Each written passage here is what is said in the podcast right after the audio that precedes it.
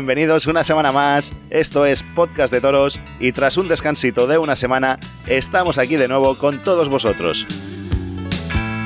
Dejar que empiece dándoos las gracias por la cantidad de mensajes que recibimos la semana pasada.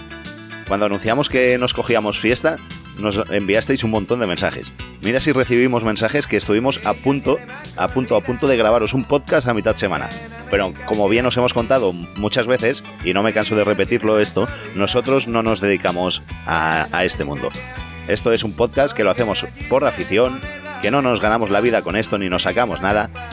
Y todo esto, digamos, pues lo hacemos de una forma altruista y a veces las obligaciones y demás cosas pues se nos juntan y hacen que no podamos traeros un programa alguna semana. Y además, que os voy a contar? Que me debéis un mes de vacaciones, que teníamos que volver en marzo, me engañaron y volvimos en febrero. Así que esta temporada me voy a coger todos los puentes y todas las fiestas que pueda, ya os aviso. Pero bueno, que ya estamos aquí, ya estamos aquí de nuevo y como siempre, salvo algún caso excepcional, todos los lunes a eso de las 9 de la noche te traemos un podcast nuevo que ponemos a tu disposición en Spotify, iVoox, Google y Apple Podcast. Y es que esta semana tenemos muchas cosas y muchos temas pendientes que se nos han acumulado durante estos días. Tranquilos que vamos a hablar de todo. Hablaremos de Jean-Pierre, el cruce de acusaciones entre el periodista mexicano Gillo y el torero español Miguel Ángel Pereira, la anunciada encerrona de Ferrera con 6 de Miura en Pamplona y todo lo que surja en esta mesa. Esto es Podcast de Toros. No somos nadie.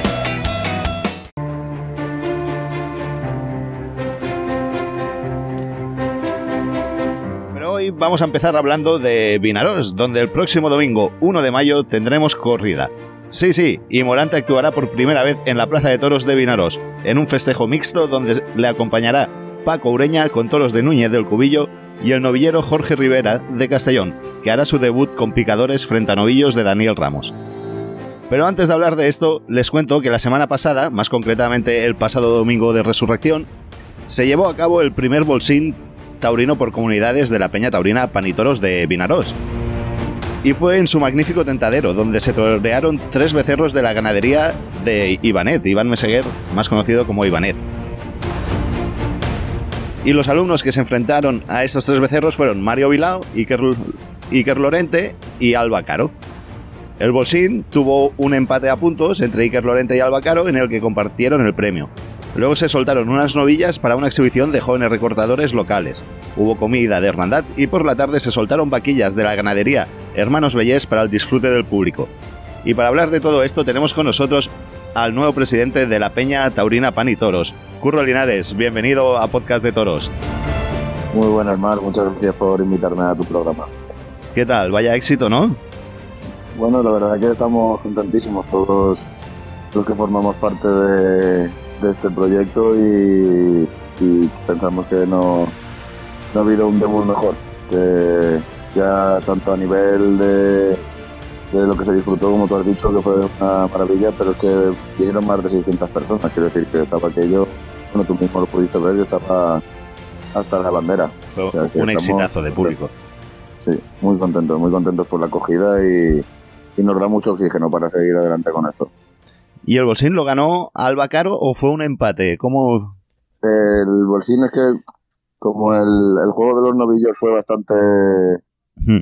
bastante nulo, hmm.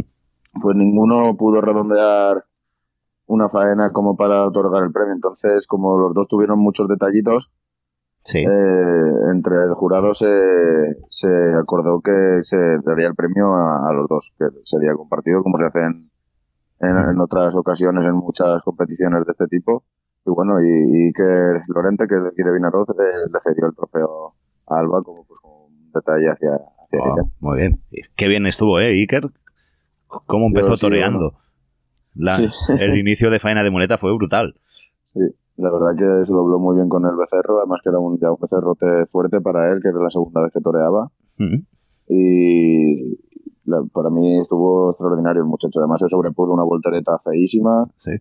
Eh, dio la cara otra vez y bueno, en fin, para mí fue, fue lo más destacado de la mañana. ¿Y cómo nació la idea esta de, del bolsín entre comunidades? Pues nació cuando nos sentamos todos a, a darle forma, a, a, ver un poquito de qué manera encararíamos el proyecto de la fiesta de Pascua, porque esto es una fiesta que tiene se remonta al año 74, y ya son muchos años de tradición y es algo pues, que, como viste, tiene mucho calado entre, entre la, gente del pueblo. Entonces, eh, estuvimos mirando pues de darle un poco más de categoría, si cabe, de darle novedad, de darle atractivo para, para el que a lo mejor no sea socio de la peña, pero que le llame la atención y suba a propósito ya a ver lo que organizamos y bueno, pues surgió así. A mí se me ocurrió la idea de hacer un bolsín para también dar oportunidades a, a la gente joven, aprovechando que ahora hay un chico aquí en Minaroz que es Iker, que quiere ser torero, está en la Escuela de Castellón y como entidad taurina local que somos, pues creo que está en nuestro deber apoyarle en todo lo que se pueda y, y darle todas las oportunidades posibles. Así que así surgió. Claro, una peña del pueblo está, está bien que, que cuente con los toreros locales. Sí. Y al igual, y al igual que se hizo también con los recortadores, porque la exhibición, como te has dicho antes, era todo de, de gente de, de dinero, de chavalitos jóvenes que están empezando ahora a recortar y que tienen un buen nivel, pues que la verdad que son muy ilusionantes. A eso iba, que digo, hubo actividades para todos, para, y de toda clase. Hubo la clase práctica, hubo exhibición de recortadores, hubo vaquillas para el público, hubo grupo musical también. Sí. Y, finalizasteis con disco móvil. Hubo de todo. disco móvil, sí. Para todos los gustos, sí. La verdad que ya te digo, se hizo pensando en eso, en atraer al máximo posible para pegar un buen, un buen toque de atención, para reivindicarnos y, sobre todo para, para decir que esto está muy vivo, que no es algo del pasado ni, ni que tiempos pasados fueron mejores, sino que el, el presente y el futuro se muestra muy esperanzador, la verdad, en este sentido. ¿Con qué momento te quedas del día? ¿Con qué momento me quedo del día? es complicado porque la verdad que hubieron, hubieron momentos muy, muy emotivos, por ejemplo, cuando, cuando se hizo el homenaje a, Edgar, a Rojito, que todos tuvimos que contener un poco las emociones, ¿no? Y, bueno, para, yo creo que para mí eso fue... Hubo alguno que no pudo, ¿eh? Ya, ya lo sé, ya lo sé, lo sé. Lo sé, es normal. Pues sí. Y estuvo muy bien, ¿eh? estuvo, fue un detallazo, la verdad se lo contamos a los oyentes que Edgar Rojito pasó, tuvo la parte fea, ¿no? De lo que son la fiesta de los toros. Le cogió un toro y está en proceso de rehabilitación y pegó ahí unas rodadas a una carretilla con su silla de ruedas y eh, la verdad es que el tentadero se vino abajo. Sí, la verdad que fue, fue brutal. Mira, se me están poniendo los pelos de punta de, recordarlo. yo también, yo la verdad que me emociono. De hecho, no, no, no me quedé ni en el rodeo, me, me fui para arriba porque yo no, me pone muy, muy triste, la verdad, pero bueno, es parte de esto y pues, por desgracia le, ha tocado a él, pero bueno, la verdad que, que lo afronta de una manera con mucha entereza y con... Brutal, la entereza que es, es un ejemplo. Sí, sí, desde luego. Toda nuestra fuerza a Edgar Rojito y que siga luchando. Por supuesto. Y bueno, sois una nueva junta de gente joven que habéis entrado este año, bueno, junto a algún miembro también de la junta anterior, y la respuesta de la gente ha sido espectacular, ¿no? En cuanto a socios. Sí, la verdad que, que, es otro punto que, que, joder, que nos está encantando porque desde que entramos en enero hasta ahora creo que hemos hecho cerca de 70 socios nuevos que, que todos son jóvenes. Es que todo es gente de, pues, entre los 18 y los 30 y pocos años. O sea que, tal y, como, y tal y como están las cosas hoy en día, no es fácil tampoco que te suelten una cuota así, ¿sabes? Ya, ya. Y más cuando ha sido una peña que ha estado tanto tiempo parada y bueno, la gente tenía un poco de recelo en ese sentido, pero ya están viendo que es el cuarto espectáculo que montamos mm. y que vamos viento en popa. Eso es lo que yo quería decir, es que a la gente le hacía falta algo tipo lo que estamos viendo este año, de que ha entrado, bueno, ha entrado gente joven y están y habéis hecho ya actividades, porque ya hicisteis también una vez cerrada en el tentadero. Sí, hicimos eh, una etapa de disco móvil. ¿Mm? que ahí nos falló el tiempo porque estuvo lloviendo toda la semana anterior. Eh, y, pero fue un oasis en el desierto porque llovió toda la semana. El sábado, que era la KP de Disco Móvil, hizo un día extraordinario hmm. y el domingo volvió otra vez la, la tormenta. O sea que ahí nos dio una tregua y no.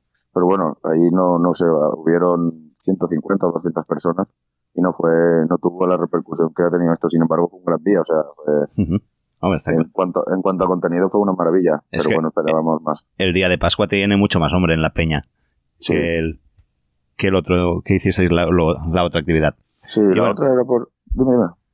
Dime, no, dime, ¿por qué fue la otra? No, que, que lo que me refiero es que la otra se hizo pues con, el, con la intención esa de darle contenido, de hacer una temporada bonita, de, De, de aglutinar pues al cabo del año, no lo sé, siete o ocho espectáculos tenemos en mente hacer entre la plaza de tientas nuestra en, el- en la Sierra de la Ermita y bueno, estamos preparando también, tenemos un proyecto muy, muy, muy ilusionante y, y de primer nivel. Cuéntanoslo sin que te lo tenga que preguntar, venga. no, de momento, te, de momento te voy a dejar con la intriga, si me vuelves a, me vuelves a invitar. igual igual te adelante. invitaremos, hombre, igual te invitaré. Pero te, te puedo adelantar que es un, un espectáculo de primera categoría, un bombazo en la Plaza de Toros de Vinaró. Es lo que te puedo decir.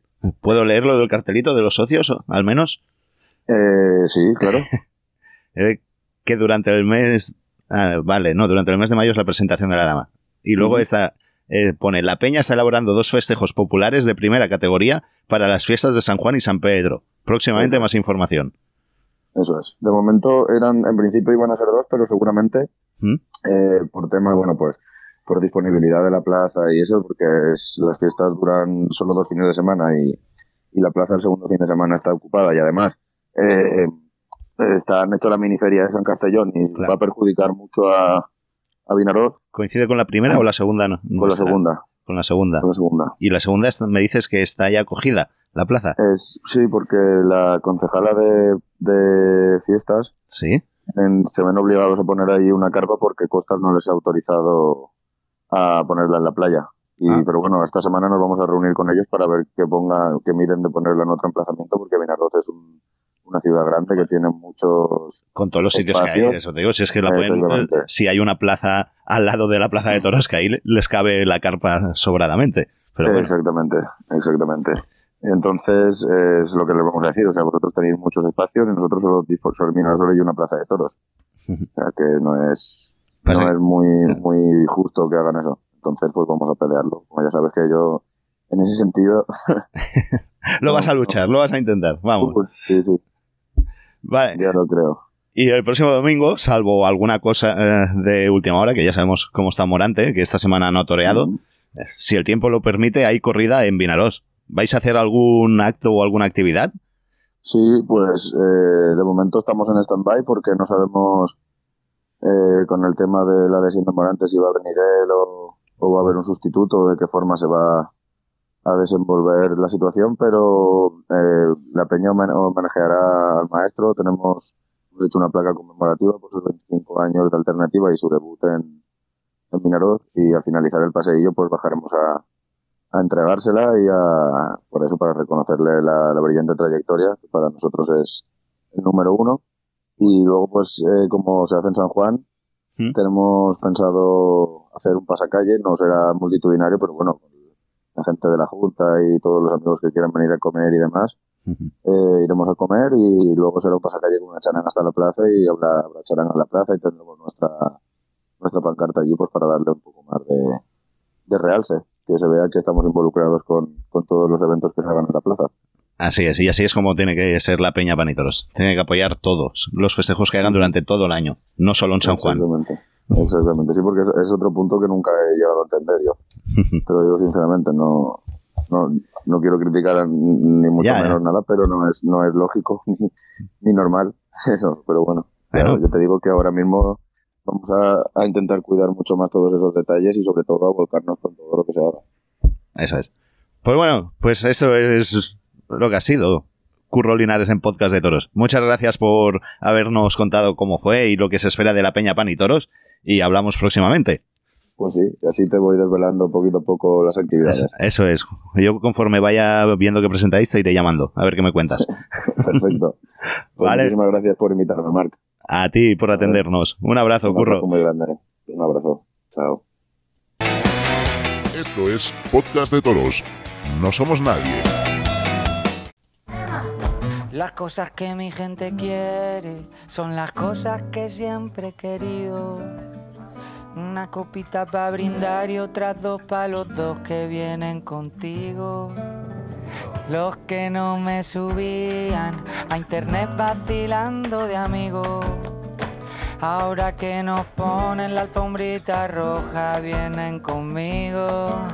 Me maten si no pueden entrar. Muera, no les puedo fallar. Yo sin esta gente, ¿pa' qué cojones quiero pasar?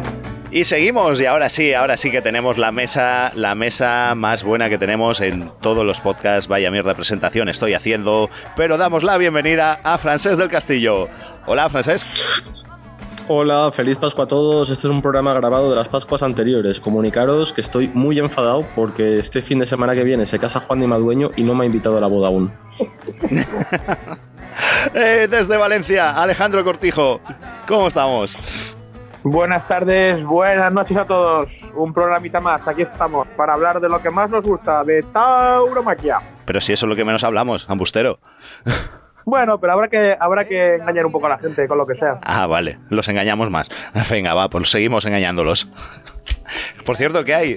¿Hay algo en Valencia o qué? ¿No tienes nada que contarnos? En Valencia, Sí. depende, depende a lo que te quieras referir. ¿No hay nada próximamente en la Plaza de Toros de Valencia? Ah, bueno, la, la novillada de la Virgen este fin de semana, ¿no? Al, al siguiente. El siguiente, el día 6. la novilla, novillada, novillada de Conde Mayalde, sí, en honor a la Virgen de, de los Desamparados. Muy bien. Y no puedo contar más, que me han amenazado con un estoque. ¿Sí? De Hostia, muerte. entonces me callo. No voy, a, no voy a hablar más entonces. Por eso decía que lo dijeras tú. Bueno, pero ¿por qué? Si el cartel se sabe de- desde fallas, ya se sabe el cartel. ¿Ah, sí? A lo mejor. Claro. Bueno, ya lo entenderéis. Ah, bueno. Pues ya no, ya no lo explicarás entonces. Es que esto queda, esto queda muy bien. Lo vi cómo usa la espada, lo vi en Castellón cómo usaba la espada y no lo puedo contar. Bueno, bueno. Nos dejarás con esa intriga Sí, hasta, que sí, pase el hasta que pase.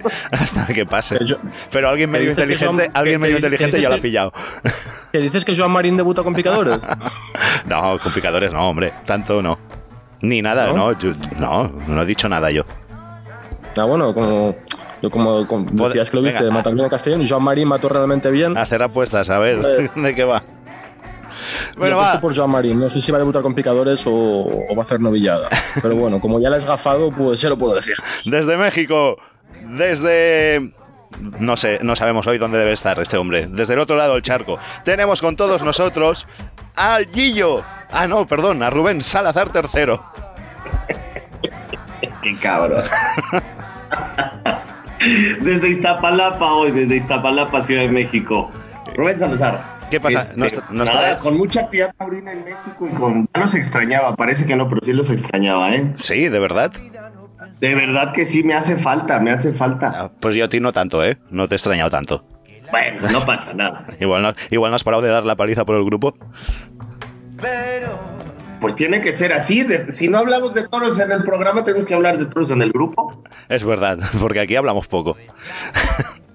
Pues bien, ¿no? Bien, la polémica esta del Gillo y de Pereira, ¿no? Luego nos Sin cuentas, a ver. comentarios. ¿Cómo que sin comentarios? Aquí se comenta eso, que nos va el sálvame, ya sabes. No, no, no, no, no, no, no, no, no, no, no, no, por favor no me hagas esto, porque no, no, no, no, no, no, no, no, sin comentarios. ¿Por qué? ¿Por qué? Yo, yo- yo tengo aquí ambos comunicados, ¿eh? O sea, Ah, yo pues. lo leo y Rubén nos lo comenta porque por proximidad geográfica. Cuidado que hay por- gente del por- sistema. No, y por estar más- Hombre, no, pues estan- estando más metido en el taurineo mexicano, pues seguramente no nos podría decir mejor eh, qué es lo que pasa, ¿no? Eh, y nosotros, claro, solo hemos visto dos comunicados, uno de- del del tal Guillo, que se ve que es un periodista taurino de allí, y uno de, de Miguel Ángel Pereira, que se ve que es un torero de aquí. Y, y se insultan mutuamente, ya Rubén que nos lo aclare, ¿no que creéis? se insulten, Sí, que debería. se insulten, que, eh, que se insulten, pero en privado, ya. Esto no Pero, se viera la fiesta. A ver, Rubén, joder. nos cuentas siempre historias que eh, no nos interesan una mierda y una cosa interesante que pasa no nos lo vas a contar.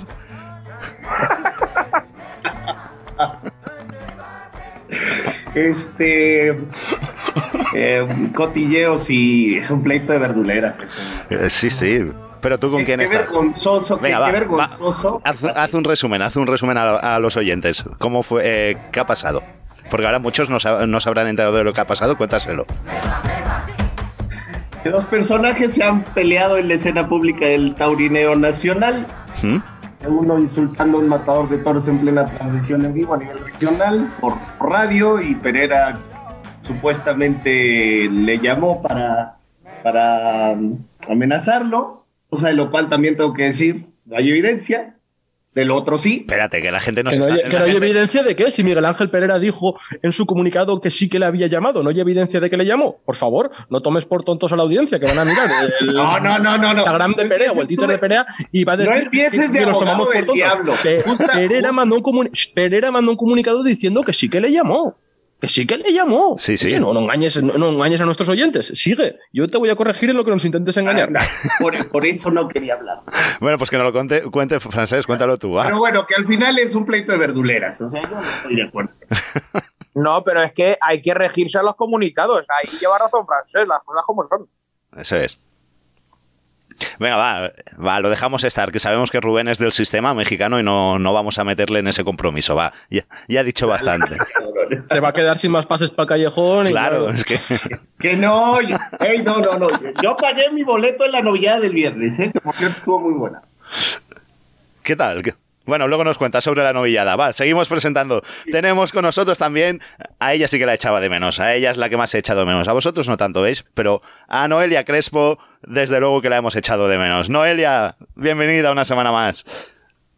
Hola a todos, ¿cómo estáis? Pues aquí estamos, que ya- los ves como vienen. Te acabas de conectar, no, no te has enterado de nada, ni de lo que hemos hablado, ni de lo que ha pasado, pero Ya os estaba yendo encendidos. ¿qué te pareció a ti el tema de del periodista Gillo y, y Pereira? Pues poco te puedo contar, porque la verdad no me, no me terminé de leer ninguna cosa de las dos. Solo sé que ha habido movida entre ambos, pero Otra- no te puedo aportar una opinión No, fundamentada. no serás del sistema también y no te quieres mojar. Luego. No, no, que va, que va. Otra Ya que os, al escucha- callejón. os escucharé Otra- luego eh, otra la de parte callejón, primera otra del de callejón. programa para ver cómo os engarzáis. Más callejones, más callejones. Va- Vayan sumando invitación al callejón, señores. Vayan sumando, vayan sumando a ver si salen las cuentas. Hoy tenemos más gente nosotros del callejón que los de Olivenza. y bueno, en último lugar, Juan Antonio Rivero, bienvenido a esta mesa. ¿Qué tal? Muy buenas, buenas, ¿cuánto tiempo? Buenas tardes. ¿Cuánto tiempo? Dos semanitas, hombre, tampoco hace tanto. De vez en cuando hay que descansar. Sí, hombre. no, pero se hace, se, hace, se hace largo desde la última vez que hablamos. Hombre, sí, un poquito sí, la verdad. No os voy a negar, pero es que Han pasado, han pasado cositas, han pasado cositas estas dos semanas. muchas, muchas. Tenemos, tenemos hasta que elegir a ver de cuál hablamos y, de y cuál dejamos de hablar. Claro, se acumula, se acumulan los, los temas. Por No ejemplo, ha pasado nada porque Morante no abrió la puerta del príncipe en Sevilla. Y hasta que no abre la puerta del príncipe Morante en Sevilla no pasa nada. O sea, lo, lo demás son todo. Pues como minucias. siga con Juan Pedro, le va a costar. perdón, Jean-Pierre. Bueno, pues Jean-Pierre, pu- pues yo solo te digo que, que ese mismo cartel que se comieron en Sevilla y anteriormente se comieron en Valencia, se lo van a comer en Madrid. Exactamente el mismo cartel. Todos los de Juan Pedro Domecq, Morante de la Puebla, Pablo Aguado y Ortega. Juan Ortega. ¿Y sabéis lo peor? Que, y Juan Ortega, ¿y ¿sabéis lo peor? Que va a llenar otra vez. O sea, al final, la culpa es nuestra. La culpa es de las personas que compramos en la taquilla la entrada para ver eso.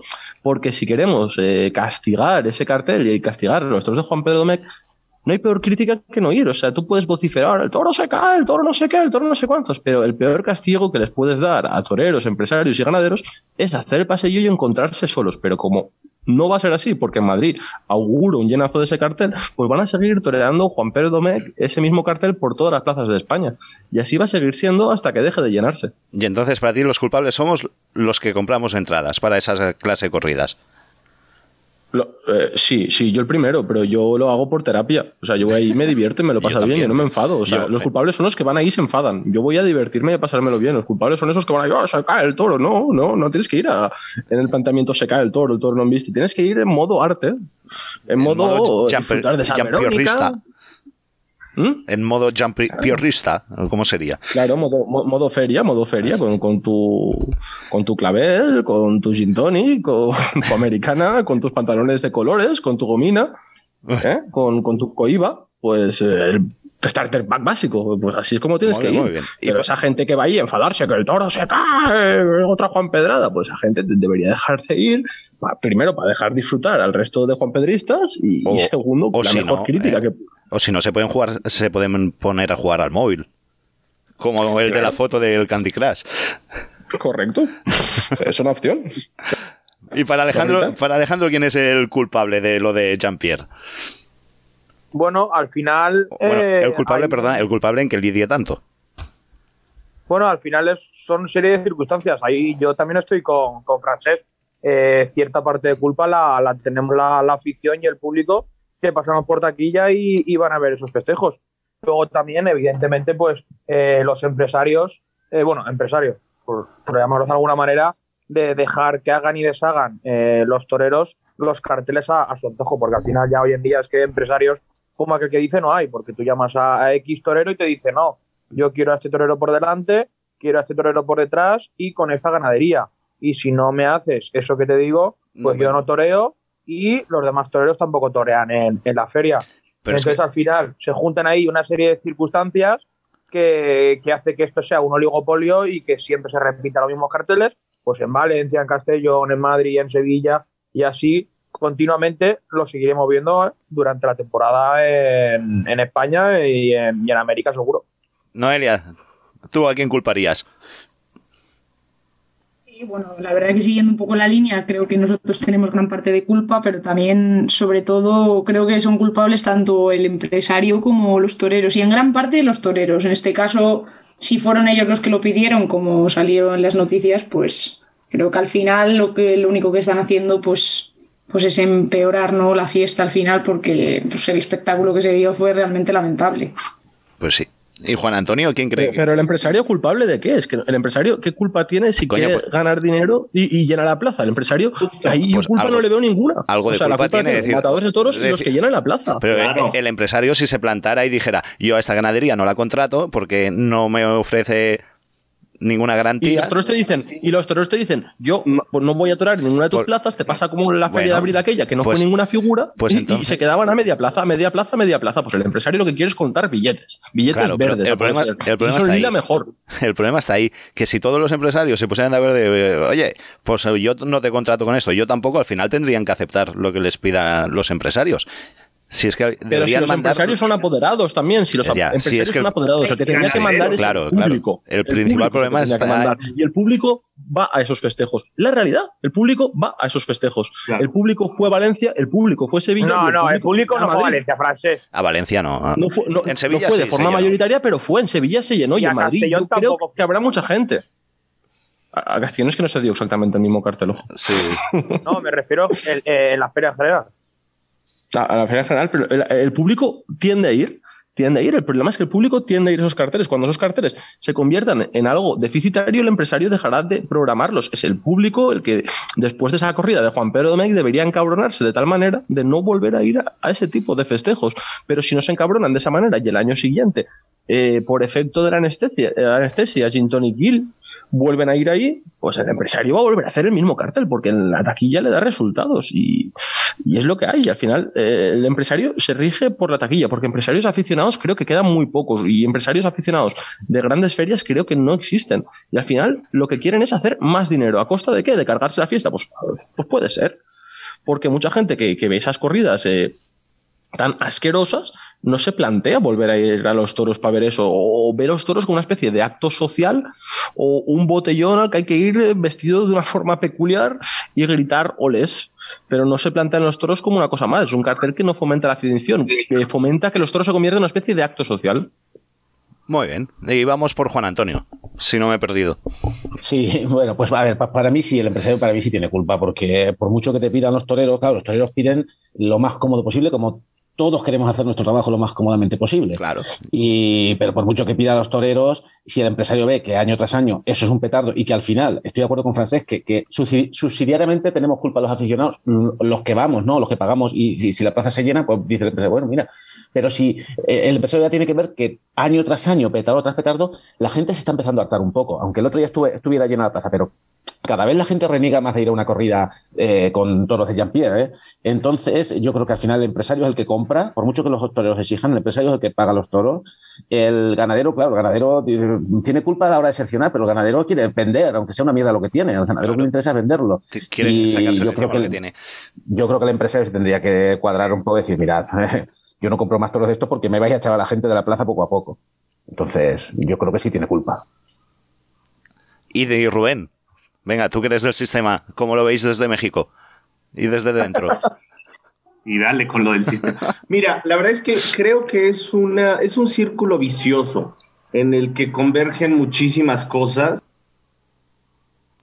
entre ellos lo que las condiciones que ponen los, los Rápido, matadores. rápido, dale vidilla. ¿Qué? Que le des vidilla. Que hable más rápido, más rápido. Dale, dale. Ritmo, ritmo, la televisión es ritmo. Ah, pues eso, al final de cuentas es un círculo vicioso en el que todos toman su postura, sus propios intereses. Ahora acércate al pero no que se no puede culpar a la afición ni a los empresarios cuando coincido. Los empresarios, coincido con Frances, quieren hacer dinero y lo mejor que pueden hacer es montar este tipo de carteles. Perdona, Rubén, te, te estamos oyendo la muy bajito. va a tomarse la foto, embriagarse y a decir ole. Rubén, perdona, estamos teniendo problemas. Te estamos, eh, hay momentos en los que no se te oye casi nada y hay momentos en los que se te oye bien. Intenta mantener Muévete la un misma de distancia. callejón, muévete un poco de callejón. que no Cámbiate tienes de burladero. cobertura en esa parte del callejón. Cámbiate de burladero porque no se te ha entendido muy bien. A ver si en el otro hay más. Ya, ya, ahí. A ver, ahí parece que sí. Parece Lo- que mejor. Lo que les Eh, digo es que eh, si es un círculo vicioso donde convergen intereses de todas las partes y al final Pues no. yo no creo que se pueda solamente a una, a una parte de la ecuación cuando coincido con Francés, este tipo de carteles son donde se llena, donde la gente va, donde la gente va a embriagarse, donde va el bluff y a final de cuentas dejan dinero. Entonces eh, es... Le tiene que pedir el Seguimos móvil a igual. Perera, Sí, ¿eh? Rubén, seguimos igual, ¿eh? Sí. Sal y vuelve a entrar, haz algo, reinícialo o algo. Mientras vamos hablando del desafío ganadero de, de Madrid, de Saltillo y los Maños. Alejandro, venga, este te lo dejo para ti. Preséntalo como tú quieras. Eh, dale entrada como quieras, venga. Bueno, pues se presentaba un, un cartel sobre el, pa- el papel bastante atractivo, ¿no? Con esas ganaderías muy al gusto del aficionado como Saltillo y Los Maños, para Sánchez Vara, eh, Luis Bolívar y, y Tomás Dufao. Eh, entrada flojita, habríamos unos 6.000, 7.000 más menos en la plaza, 6.000, 5.000, por ahí más o menos aproximadamente. Y bueno, en líneas generales, la, bueno, la corrida, los toros estuvieron eh, bien presentados. Eh, a destacar, hubo, hubo dos partes del festejo. Bueno, primero hay que decir que nos sentimos un poco engañados los aficionados, los aficionados porque nos vendieron como que era un desafío ganadero y una vez entramos a la plaza, eh, las rayas que son habituales en, el- en un desafío ganadero no estaban, estaban pintadas simplemente las, las, dos, las dos circunferencias de habitualmente que hay en una corrida de toros. Y nos sorprendimos, porque claro, tú cuando va- vas a ver un desafío ganadero, pues que menos que, que se luzca el, el toro mínimo tres veces y, y que obtenga premio y todo eso. No sé, realmente, Y- oficialmente no sería desafío ganadero, porque si no, digo yo y entiendo que habrían, que habrían hecho eso. Claro. Y luego, antes de hablar del festejo también, eh, el estado lamentable eh, de las ventas, tanto interiormente, pero sobre todo eh, la arena. No puede ser que, que la primera plaza del mundo eh, esté en el estado que estaba ayer la plaza. O sea, tú veías, por ejemplo, los caballos que pesan una barbaridad, meter la pezuña en el albero y es que quitaban bastante arena conforme iban, conforme iban andando. Imagínate eso los, los toreros, que de hecho, por ejemplo, Luis Bolívar se, se, descal- se descalzó. Está claro que en Madrid el viernes y el sábado por la mañana llovió, pero ante esas previsiones hay una cosa que se llama lona y, trabaja, y, y trabajadores para poder eh, allanar el, el ruedo y dejarlo en las, en las condiciones más óptimas posibles de cara al festejo. Que está claro que si ese festejo es con otro tipo de ganadería y otro tipo de, de toreros, seguro que ese albero no lo vemos y vemos otro albero totalmente diferente, mm, casi al 100%. Y ya luego, eh, metidos ya en materia de- del festejo, eh, a destacar eh, lo que estaba diciendo la presentación de los toros que estuvo bien. Y luego en cuanto a comportamiento hubo, do- hubo, hubo dos, dos partes en el festejo. Hubo una primera parte que fue del primer toro al cuarto toro, eh, inclusive dos toros de los Maños y dos toros de, de Saltillo. Muy interesantes los, los dos toros de Saltillo primeros y luego los, los otros dos de los Maños eh, también. A destacar ese, ese tercero de la tarde de nombre Matón de los Maños que Tomás Dufao eh, ni, ni quiso ver ni por el pitón izquierdo ni por el pitón derecho. Un gran toro que se llevó una, una gran ovación y, y estuvo a la altura de- y vuelve a, a refrendar una vez más el, el gran estado en el que se encuentra la ganadería de los Maños, que ya tiene un alto porcentaje de toros que le embisten en las ventas. Bueno, toros, animales, porque las, las otros dos festejos que ha lidiado en las ventas son las dos novilladas que también estuvieron bastante interesantes. Y luego, eh, eso fue la parte, la parte buena del festejo. Y después, lo otro, bueno, el, el siguiente toro de los Maños no, no estuvo muy bien, Pero la, la ya parte buena y ha pelado a, a Defoe, ¿eh? O sea, y eso es la parte buena. no, coño, me refiero, el toro me refiero que, que estuvo, estuvo bastante bien y nos emocionó, sobre todo por el pitón derecho que a mí eh, en la muleta eh, era, era, se deslizaba ahí con mucha, con mucha emoción y sobre todo con mucha transmisión, que de cara que podía haber cortado fácilmente, mínimo una oreja tomado Ufao, muy, muy, muy fácil. Y, y lo bueno llegó, bueno, lo bueno se lo voy a dejar a Juan Antonio que lo cuente él, lo que pasó en el sexto de la tarde, que, que me parece lamentable y, y bochornoso a partes iguales lo que pasó en el sexto toro. Pues venga, Juan Antonio, cuéntanoslo. No, por no contaros yo todo el rollo, ¿eh? Bien, bien, me parece bien. No, tú has pelado ya a Defoe. Ah, muy, muy A bien. El sexto, el sexto toro, bueno, el sexto toro se devolvió ya en el tercio de banderillas, porque un, to- un toro que salió de saltillo muy flojo, blandeando y tal, y, y hasta que no se cayó dos veces durante el tercio de banderillas, el presidente no lo devolvió. Y salió un sobrero que, claro, lo dejaron de sobrero porque el toro era muy alto, parecía un poco una jirafa, era un toro muy alto. Y claro, está claro que lo dejaron de sobrero por eso, pero el toro imponía, porque el toro encampanado salió ya de por sí, era muy alto de agujas. Encampanado, bueno, la verdad es que de, salió, de salida se dio una, ovación por lo, por lo que imponía. Y sorprendentemente, eh, el toro en el capote embistió humillando, embistió de maravilla al capote, por a mi modo de ver. Y bueno, pues Tomás Zufono lo, lo recibió bien, pero en el tercio de vara, es verdad que el toro parecía que se iba orientando un poco y tal, pero bueno, allí tampoco, tampoco trascendió tanto que el toro, no sé qué pasó, ahí, ahí hubo un poco síndrome de cazarratas, no sé qué pasó entre todos, que le dieron cuatro puyazos, mm, se quedaron con ganas de darle más, porque yo no vi, bueno, yo no vi ni el cambio de tercio, la verdad, pero bueno, dice, a mí me dijeron ahí al lado sí, que había cambiado el tercio, pero, pero se veía que querían pegarle más, masacrarlo, y, el, y, y Tomás Zufó no quiso ni verlo con la muleta, lo mataron ahí, que dio una media no sé qué, dándole vueltas con, los con, con las mm, artimañas de echarle el capote encima para que entrara un poco más la espada, tal y cual, lo mataron, que yo pensaba que se lo iba a dejar vivo. Y, y aquello fue sorprendente. A mí la, la reacción del torero con ese toro, porque no, por lo menos trascendió, no sé cómo lo vio Alejandro, pero a mí no, me- no trascendió que el toro fuera tan, tan, tan- se pusiera tan imposible como, como, como allí quisieron hacer ver. No sé. Yo creo que fue un poco psicosis de, del encaste y la ganadería que estaban toreados, porque tampoco hizo el toro los extraños, tipo a lo mejor como cazarratas que, que has nombrado. Eso, yo no vi que el toro realmente hiciera tantos extraños como para, como para que lo masacraran en, en de esa manera, porque lo pusieron cuatro veces de malas maneras, pero es que aún iba una quinta vez, ya la gente al final nos echamos toda encima, pero que fue lamentable. Y luego lo de las vueltas, eh, cuando ya entró la fada, es que fue, fue eso ya eh, el, el culmen, o sea, es que ya ni se cortaban, y dándole vueltas, y dándole vueltas, y dándole vueltas, hasta que al final el toro, evidentemente, pues, pues se cayó, pero eh, yo creo que ese, ese algo pasaría, yo creo que en el sorteo, en el reconocimiento, en algún momento entre apoderados y veedores y eso, y este toro eh, no lo querrían ni ver y por eso lo dejarían de sobrero y, y por eso dijeron, sí, lo metís de sobrero, pues no os preocupéis, que como salga lo vamos a masacrar. Y así pasó. Yo no entiendo, para- cómo, un- no entiendo cómo un torero como Tomás Zufó, que, que realmente no estuvo mal con su primero, con el toro bueno de los maños, pues estuvo bien. Si lo mata bien, eh, hubiera cortado una oreja, esto no tengo duda. Y oye, pues por lo menos con el último, intenta que lo vea la gente. Y si el toro tiene esas complicaciones, pues doblate con él. Eh, oye, podrías haber tenido una tarde bastante digna en Madrid. Pero no entiendo esa, esa, eso no quererlo ni ver, porque es que fue así, no sé.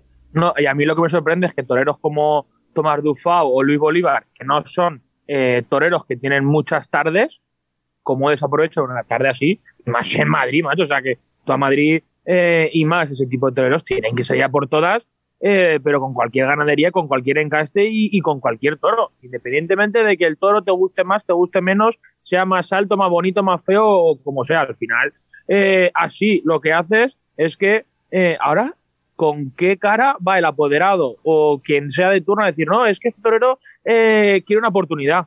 No, perdona, las oportunidades te las han dado, lo que pasa es que no las aprovechas. Alejandro, es que eso, eso es un caramelo envenenado. De, de aquí a China. Tú lo has dicho, son toreros que no están muy toreados, son toreros que les falta preparación. Eh, a Tomás Dufo, por lo que decís, pues se le apoderó algo tan normal y tan común co- como es el miedo. El miedo es lo normal, lo extraordinario es ponerse delante. Y es un caramelo envenenado, una corrida de los maños. El saltillo es una corrida que te tiene que pillar preparado y toreado. Y más si te toca el toro bueno. No, pero Si aquí no estamos hablando, francés, no estamos hablando de las cualidades del torero, estamos actitud. hablando de la predisposición y la actitud a la hora de hacer las lidias, torear y todo eso. Que luego eh, podrás estar más verde o menos verde, pero en cuanto a actitud y predisposición, ahí no se le tendría que achacar nada. al final la Gindama ganó, ganó el miedo, al final ganó el miedo que, que, que, que, que al final puede ser eh, hasta lo más normal. Y, y, la actitud también yo creo que cómo pisas la plaza te lo puede llegar a dar lo preparado que estés. Al final no es lo mismo haber llegado con dos tentaderos eh, sin haber matado nada la temporada anterior que tener un bagaje de varios tentaderos, habiendo matado varios toros, que pisas la plaza con, con más seguridad. Eh, al final las inseguridades del torero en gran parte y yo creo que se mitigan a base de torear y torear. Con eso no estoy defendiendo a Tomás Dufo y lo que quiero decir es que seguramente en su intención no estaba pegar el petardo como en la intención de ningún torero, pero es que probablemente a la falta de valor que, según decís, quedó plasmada en la plaza, se le une una falta de preparación terrible, que a lo mejor con más preparación y más oficio hubiera podido tapar la cosa y tapar la tarde.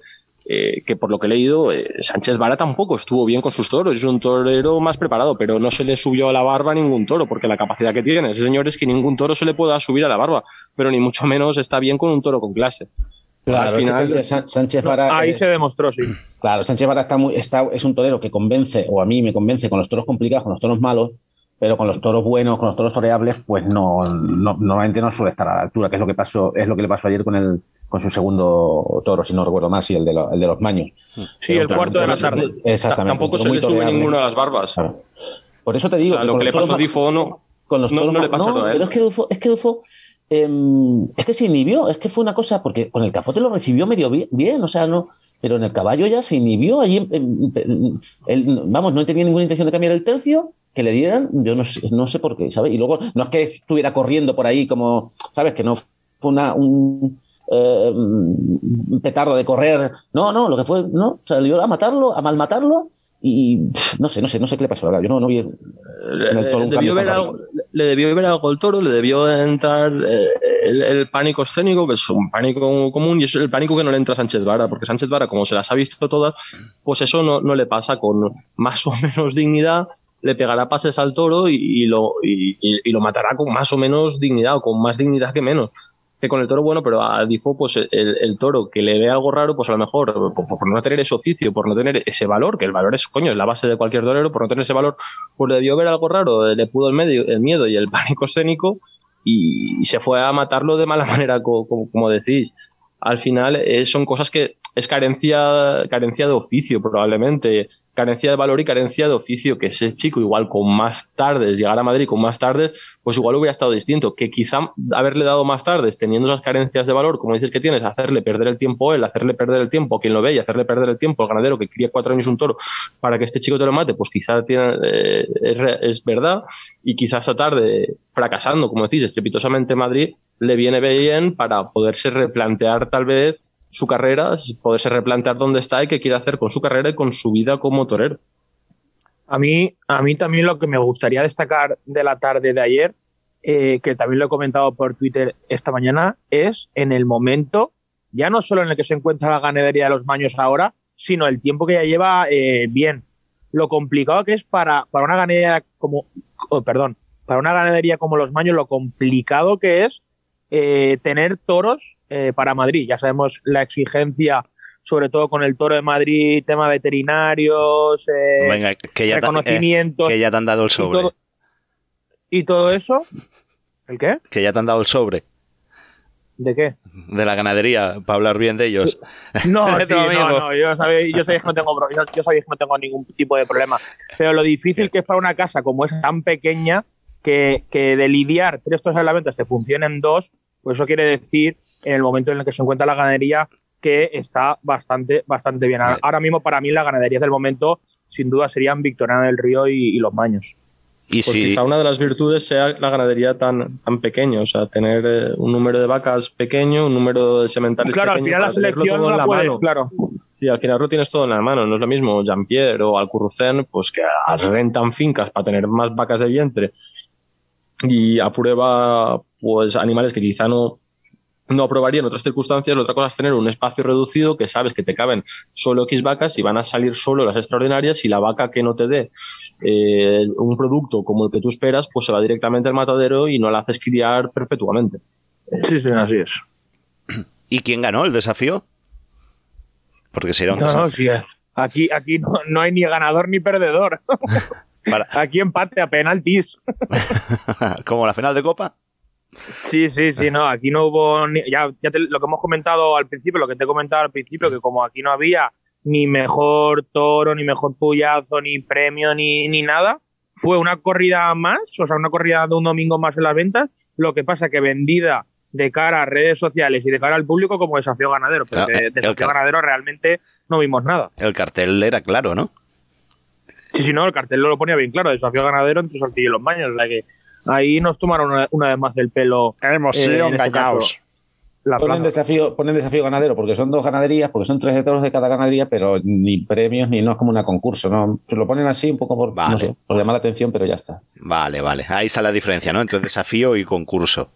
Puede ser que esté la diferencia. Sí, yo creo que sí. Vale. ¿Y Noelia? Uy. Noelia, venga, que no te hemos oído hablar. ¿Por dónde has estado el fin de semana? Pues ¿Qué nos puedes contar? pocos. Te puedo contar que hubo toros aquí en Alba de Tormes, Mm. en Salamanca, eh, una corrida de García Grande para dos de los toreros del momento, jóvenes sobre todo, ¿no? Como son Alejandro Marcos y Tomás Rufo, que torearon en mano a mano. Así. Y no pude acudir, pero lo poco que pude ver por la televisión, porque la tra- retransmitió Castilla-La Mancha. La verdad que fue una corrida, bueno, variada, sobre todo en cuanto a juego por parte de los toros de García Grande. Desiguales de presentación, a mí me parecieron que algunos tenían un- muy poca cara para lo que es, aunque es una plaza de tercera, pero bueno, no deja de ser que hay que cuidar esos detalles.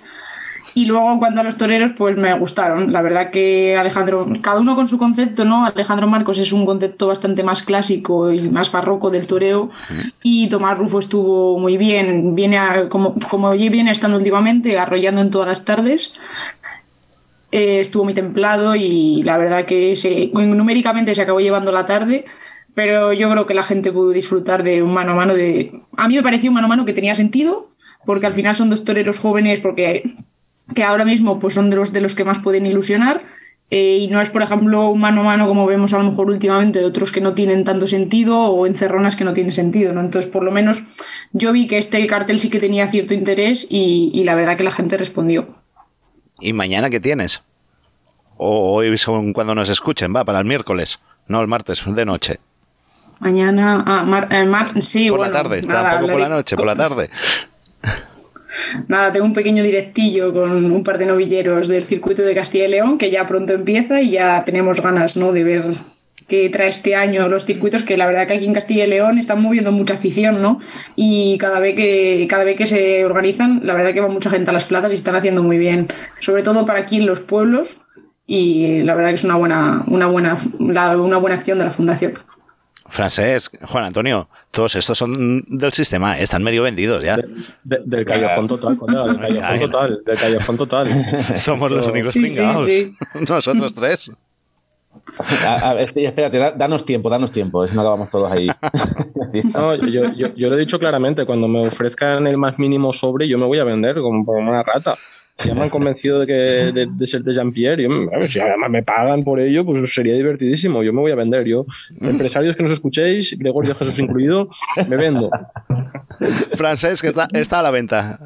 A la ¿Hay subasta. envidia? ¿Hay Conocías- envidia? ¿Tú conocías a muchos Yo conozco muchos de qué.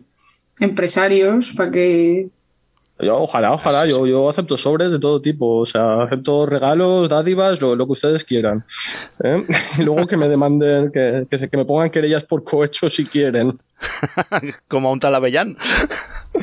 Como, por ejemplo, por ejemplo, como un tal Avellán, que le han puesto una denuncia por cohecho, decirle a nuestra audiencia que si el juez la aceptara a trámite, la estudiaríamos un poquito más en profundidad, porque ya habría algún indicio delictivo, pero hasta que no sea aceptada a trámite, pues tampoco nos parece, o al menos a mí no me parece de recibo Ético.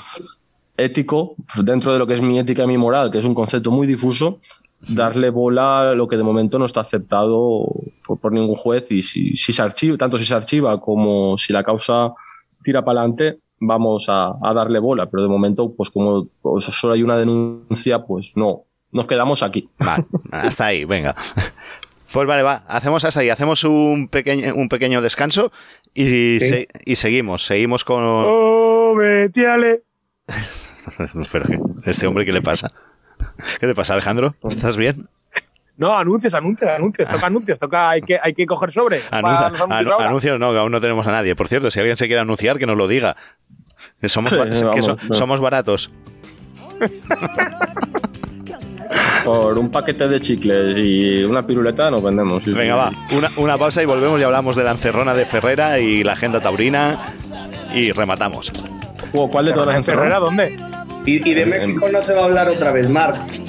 Hombre, Desde el Callejón de México nos lo vas a contar, cojones, claro que nos lo vas a contar. Ahora- dicho, todo, lo que tú has- todo lo que tú has podido ver desde el Callejón. Ahora cuando volvamos va- vamos a hacer un cigarrito o una cerveza, lo que queráis y seguimos, venga.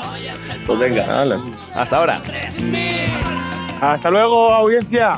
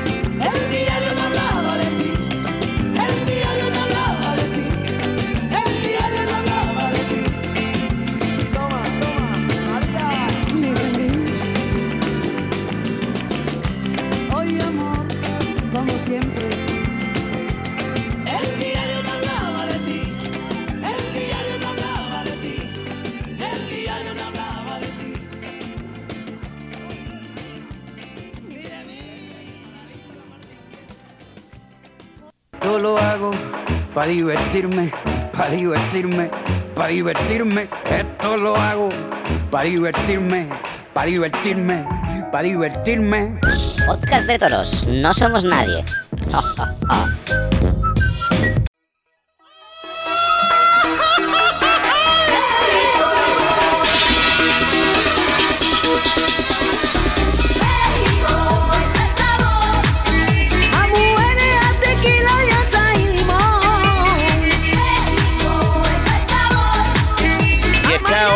nos vamos a México. Rubén, no querías hablar de México. ¿Pero eso qué, Julio? Venga, cuéntanos. Y pues es que estamos en temporadas buenas de muchos toros y han salido cosas muy buenas estas semanas que no hemos tenido programa. ¿Qué ha pasado? ¿Qué ha pasado? Cuéntanos, a ver. Mira, ya en lo que viene siendo el marco de la Feria Nacional de San Marcos en Aguascalientes, Gerardo Adame cortó dos orejas en la, y con esto se llevó la oreja de oro a un toro de Corlomé, en el que eh, previo a la faena de muleta le metieron una revolcada que le, que le tronó cuatro costillas. eh, eh, salió a torear y le cortó dos orejas a, un muy buen toro en una, en una faena que transmitió mucho al, público y terminó cortando dos orejas y me da mucho gusto por Gerardo, es, es un torero que ha eh, pujado un poco porque le den fechas y, y que se lo merece, la verdad es un, es un buen torero de un, de un concepto mm, alegre, eh, dicharachero, alegrón. Concepto, concepto que te ha puesto en el Bizum, ¿eh? Mande, no, no, no, para nada, para nada, para nada, no, no, no, e- es, totalmente Falso lo que recibas Bizum, ¿no? No, no, no, no, no, lo, lo digo con toda claridad. Eh, hace unos años cortó una oreja en México con un aguacero. Es un torero que ha, que ha pujado y, y que se lo merece, ¿no? En la Plaza México, José Sainz cortó una oreja a un toro de San Constantino, donde también alternó con Manuel Pereira, que estuvo con una tarde-noche complicada en una novillada que eh, la ganadería reseñada era Santo Toribio, eh, un refresque de Domecq que hay en México y que francamente no, no jaló la corrida. Y José estuvo muy bien, ya se habla de que puede estar tomando la alternativa en agosto en San Luis Potosí con un, con un cartel bueno, con padrino seguramente nacional o con alguna figura de, testigo. Eh, y me da mucho gusto también por José Sáenz, un, buen amigo y un muy buen torero que estuvo preparándose mucho para, para esta fecha en México. En Texcoco, el Cejas cortó cuatro orejas y un rabo. eh, salió muy, muy en lo suyo a, a alegrar a la gente, a torear bien y tuvo una tarde redonda en, en, en Texcoco que, que si bien la gente no respondió tanto como se esperaba en la taquilla, la verdad es que es una feria con buenos resultados. Ya ahorita tocaremos más al respecto. El Payo en San Miguel de Allende cortó dos orejas después de recibir una cornada eh, grave, muy profunda pero limpia, atrás de, de, de los testículos.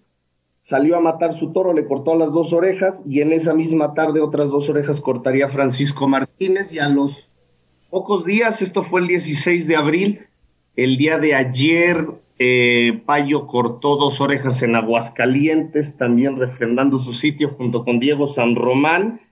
Y noticias que me dieron mucho gusto dar fue que Marco Pérez se presentó en la Plaza de Toros de Juriquilla en un mano a mano con Juan Pablo Ibarra, un festejo que, que apadrinó el maestro Eloy Cavazos y en donde Juan Pablo Ibarra, el, Lo hemos perdido del todo ahora. Ahora ya no se te oye. Ah, no, pero, pero yo te digo que a mí me encanta México, tío, porque es como ir a ver a torear al fan. Y allí donde va triunfa, tío. Todos son triunfos, todos son alegrías. Esto es una maravilla, macho.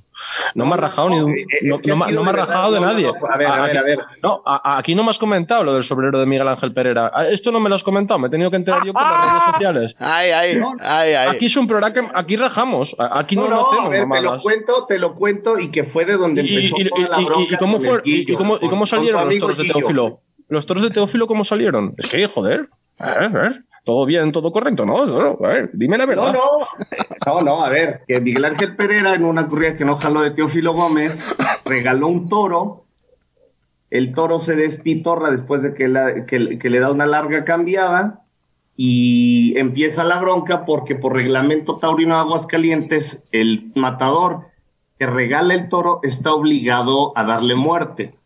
Eh, pero esto fue una circunstancia extraordinaria en la que el toro se despitorra y Miguel Ángel Pereira dice no lo corto, no lo corto y no lo corto. Eh, por, por desgracia y tristemente en una plaza monumental de México no había sonido local para que se pudieran dar el anuncio de que se tenía que matar al toro y ahí hubo una confrontación entre Miguel, Ale- entre, eh, Miguel Ángel Pereira y el público y el juez de plaza en el que se le estaba diciendo que, tenía que entrar a matar por esta cuestión que está reglamentada y al final se regresa a los corrales el animal, ¿no? Una, una situación bochornosa para la monumental. Un finito de Córdoba. Un finito de El, Córdoba. el resumen, para que porque no sé si la gente lo habrá entendido con tantos problemas de sonido. Eh, Se marca un finito. sí, entre otras cosas. El, to- el toro se rompió un pitón y Pereira dijo de no seguir con la lidia. El presidente le exigió que lo matara ahí en la plaza. Él no quería matarlo. Y el público entonces estaba a favor de- con el torero o con el presidente. Pues estaba con, no, estaba con el torero. Querían que el toro se regresara y se cambiara. La situación es que. eh, Pero el reglamento dice. ¿Qué dice el que reglamento? el toro se tiene, el toro que sea de regalo lo tiene que lidiar y dar muerte el matador que lo regala, que en este caso era Miguel Ángel Pereira, Y se tiene que matar, eh, que matar en la plaza, ¿no? en la plaza, en el ruedo es correcto. Pero estamos de acuerdo a lo mejor de que, no es lo mejor para la tauromaquia, ¿no? Ver un toro con un cuerno partido y que le hagan una lidia, meterlo ahí en el caballo, torearlo, yo qué sé. A veces también. No, totalmente, era, era una cuestión totalmente innecesaria lidiar un animal así y, y, pues de las circunstancias que, que salen a la luz en este tipo de recursos que a veces tienen los matadores en México, tanto mexicanos como extranjeros, de- del famoso toro de regalo, ¿no? Sí. Y fue ahí donde vino, ¿no? El pique entre el, el periodista Gillo y el, tor- y el torero. Que- Eh, Es correcto. Ahí es cuando en la transmisión de, de Radio Universidad, que era por donde se estaba transmitiendo en vivo la corrida, el Guillo arrea muy fuerte y después viene la consecuente llamada, como bien dijo Francés, confirmada por el mismo matador, y el chisme y el borlote, ¿no? La movida, como dijo Noelia. Le sentó muy mal al Gillo que, que Pereira no quisiera matar y lidiar el toro ese. Pero, a ver, ¿Qué- vosotros, qué- por qué ejemplo, Rubén, ¿qué pasó con el toro al final? al final volvió Al final el toro se regresó a los corrales y no sé si lo habrán lidiado a puerta cerrada. En Aguascalientes lo que se acostumbra es que eh, al día siguiente se lidia a puerta cerrada para algún matador que esté en preparación, para algún novillero con quien se tenga algún compromiso. Yo recuerdo haber visto a Arturo Saldívar a puerta cerrada hace unos años matar un toro que, algo que ya comentamos aquí varias veces, en un- una puya se le abrió todo el costado, se regresó y al día siguiente lo, meto- lo mató a puerta cerrada. Eh, la verdad es que qué haya pasado con el sector exactamente no lo sé, Juan Antonio. Sí, pero que no se lidió, que al final no, Pereira no lo mató, o sea, no, no se cumplió lo que dice el reglamento. No, no lo mató y acabó la tarde en gran bronca entre que, como bien dijo Francesc, no había jalado la corrida de Teófilo Gómez, eh, la gente ya estaba muy caldeada, Aguascalientes ya normalmente para el quinto sexto toro la gente anda muy empamplonada, por decirlo de una manera elegante. Y ¿Por qué tienes que meter a Pamplona en esto? Porque tú mismo lo has dicho, la gente muchas veces... Sí, van, van, van borrachos como una cuba, se han pasado, te- ya, Exactamente. ya está, no pasa nada, no tienes por qué decirlo elegante, dices, van borrachos, se han puesto hasta el culo de todo, no pasa nada. Este no, programa hay libertad de expresión. Tú tranquilo, que, que no nos escucha nadie de tu país. Tranquilo. En No, Pamplona, no, no, no, que va, si y, en y Pamplona no van todos borrachos. O sea, voy a, vamos a mentir el mito ese ya. En Pamplona, en el sol hay mucha gente que va como una rata y en la sombra hay mucha gente que no va como una rata. Punto. Sí. Bueno, en Pamplona, Al, al final la gente andaba muy, muy caliente, muy briaga y pues eh, gran bronca acabó. Como vosotros la semana pasada, Acabó va. muy... No, yo no. Bueno, va, que se te oye fatal. Te estamos escuch- escuchando, no sé, a, a trozos fatal. el callejón. ¿no? Que no. Y bueno, dejarme anunciar, dejarme que os cuente que Ferrera ha anunciado otra encerrona. Da igual cuando escuches esto. ¿Qué os parece? La encerrona de Ferrera con toros de Miura en Pamplona y dará todos los... eh, bueno, toreará gratuitamente y los beneficios, Honorarios. los honorarios los dará a la Casa de la Misericordia, ¿no? Efectivamente. Venga, Alejandro, cuéntanos tú qué te parece la encerrona de, del señor F- Yo ya, Ferrera. yo ya no tengo. Ya, ya, yo creo que ya, ya no hay calificativos suficientes para resumir, relatar, o llámalo como quieras, la temporada. Bueno, ya no solo esta temporada, sino los últimos años de, de, De Ferrera, Ferrera. como matador de toros. Al final, está claro que el gesto le honra y es muy bonito, ¿no? El, El el que gesto, todos sí. los honorarios que fuera a percibir por torear vayan a, a la Casa de la Misericordia. Eso le honra como torero, por supuesto. Pero es que al final es otra encerrona más, que es que este año venimos de una de Vitorino, eh, ahora la de Pamplona, el año pasado en Madrid, venías también de otra encerrona en Madrid, otra encerrona no sé dónde. Es que ya son tantas encerronas que al final lo poco gusta y, lo mucho cansa. Y en este caso es lo segundo. Noelia. Queremos saber tu opinión sobre esta encerrona de, de Ferrera. Sí, un poco al hilo que lo que ha dicho Alejandro. Yo creo que, a ver, no es una encerrona que criticaría por lo que lleva detrás, Porque son- sino es más por el hecho de que estamos al final convirtiendo algo que era extraordinario y excepcional en muy normal. Y Ferrera se está acostumbrando eh, a, a torear básicamente solo o acompañado de otro matador. eh, y al final el aficionado se acaba cansando. Creo que el motivo es, bueno, es, es le honra, como bien ha dicho Alejandro, pero a mí personalmente, pues bueno, pues que se encierre con una de Miura, pues tiene todos mis respetos, porque al final el, el toro de Pamplona sabemos cómo es, y más un toro de Miura. Pero, como, pero al final es que es eso, que, que te acaba cansando, ¿no? Porque es que yo ya no sé lo que vamos a ver nuevo de Ferrera al final. Seguro que te sorprende con algo. No dejará de Bueno, sorprender. sí, también es verdad. Mejor no hablar. Juan Antonio. Pues muy de acuerdo con Noelia. Es algo que debería ser excepcional, se está convirtiendo en habitual. Y, a ver, muchísimo mérito. O sea, si esto, si, si Ferrera no, no llevara cuatro o cinco encerronas en los dos últimos dos o tres años, pues sería muchísimo mérito. Bueno, muchísimo mérito lo tiene. O sea, el torear seis toros de Miura gratis y de Pamplona, con, además con el dinero que se cobra en Pamplona, pues me mérito muchísimo. Pero claro, tanta encerrona seguida, pues mm, te hace, mm, en principio, pues, te- mm, eh, parece que cansa, ¿no? Y no te, no te ilusiona. Pero bueno, mérito tiene mucho, pero pues muy, muy de acuerdo con Noelia, con lo que ha dicho. Yo creo que lo de los honorarios, a lo mejor, no sé si me equivocaré o no, pero a lo mejor puede ir en parte a, a callar todas esas críticas que le dicen, no, es que hace las encerronas para ganar más dinero, para no Puede sé qué, no sé cuántos, y a lo mejor eso lo hace para demostrar que realmente no torea por dinero, sino por, llámalo sentimiento o llámalo como quieras. Yo lo que creo es que no, Pues quiere, yo que no quiere competencia al es, lado. que, yo es quiero llevar la contraria a todos. A, to- Venga. a- a todos en todo. Pero espérate que nos A falta. mí- Espérate un momento que falta Rubén. Vale, a Rubén también. A ti te estoy dejando para el último, Es estoy sistema. Sí. Es del sistema. Yo les preguntaría a todos si no es que también estamos ya muy desacostumbrados a este tipo de circunstancias en la que un matador, estando, eh, si bien no en la cúspide, dentro de, dentro de la cúpula del poder taurino, digamos, era algo que se hacía y que quizás eh, hay muchas cosas por cuestionar, pero también estamos muy desacostumbrados a que esto suceda ya. Y ahora, coincido con ustedes, hacerlo con Miura y hacerlo en Pamplona, pues tiene todo el mérito del mundo, ¿no? Y más yendo de una manera altruista. Entonces, no, no sé, yo, yo cuestionaría sí tanta encerrona, pero también cuestionaría que tanto nos hemos desacostumbrado. Desconozco en España. En el caso de México, a ver, Manolo Martínez se llegó a encerrar, me parece, treinta y tantas tardes él solo en una carrera que duró no más de 30 años.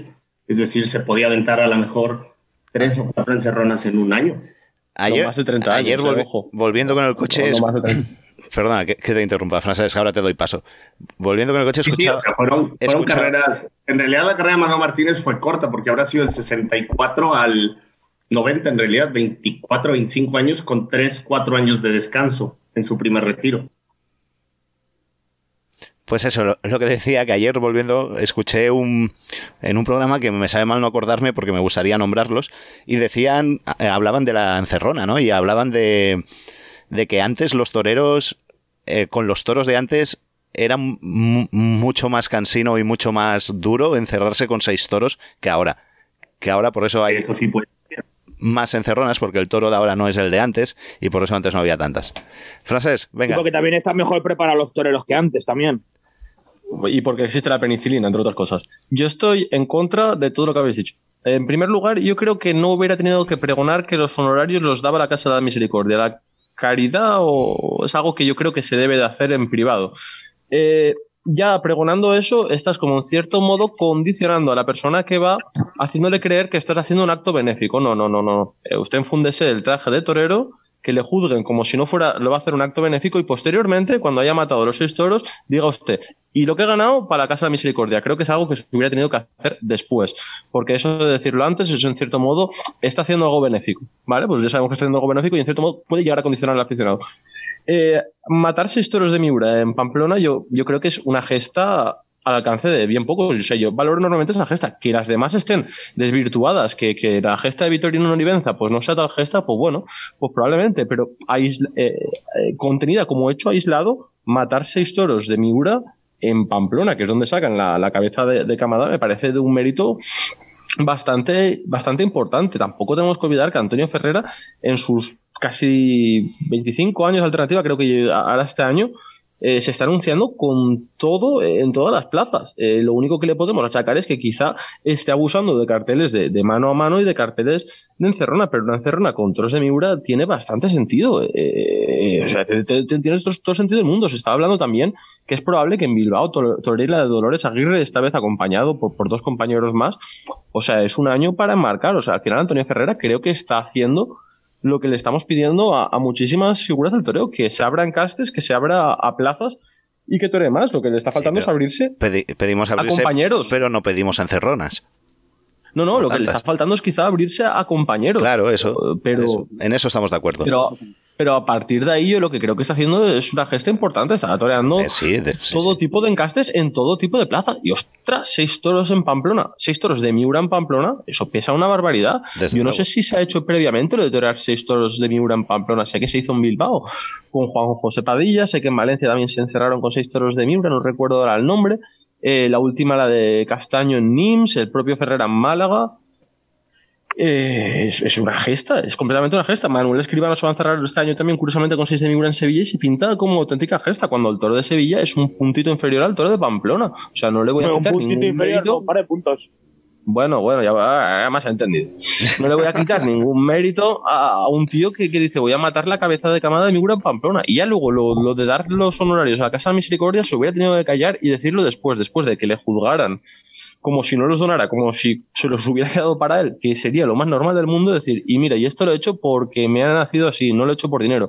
Y lo que he ganado se va para la Casa de Misericordia, pero decirlo previamente creo que puede llegar a condicionar a, a la gente a la hora de evaluar eh, el trabajo del maestro.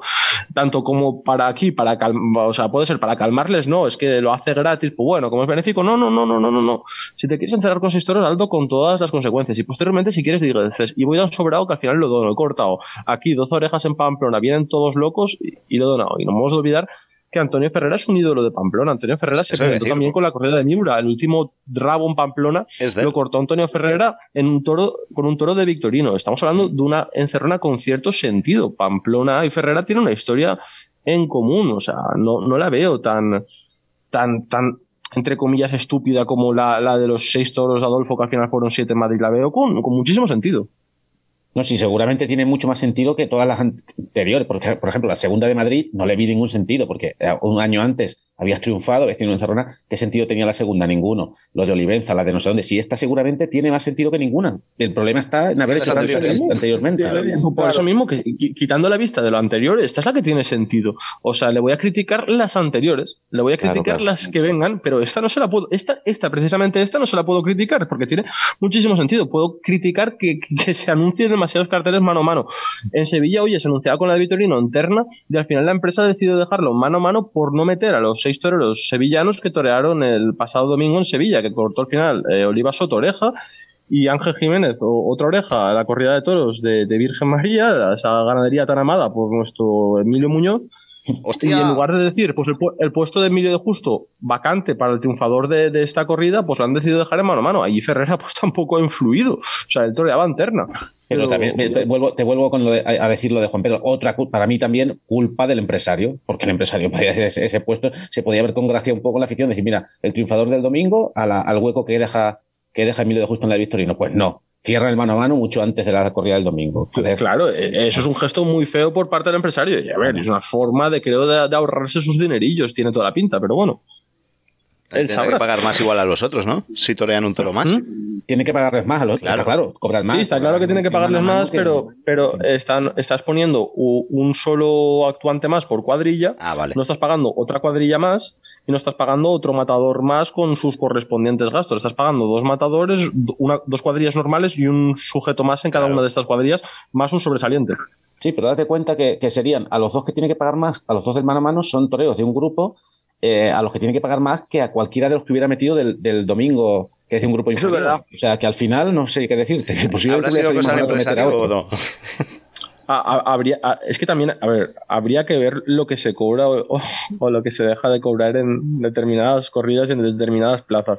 Porque todo parece muy bonito en, en las plazas de primera, pero no sé hasta qué punto es tan bonito y todos cobran lo que tienen que cobrar y, todos lo hacen todos siguiendo la legalidad vigente. Porque luego en Villaseca de las Agras sí que se montan piquetes y hostias porque es el único sitio que donde están claras las cosas, es el único sitio donde los números están, vamos, meridianos.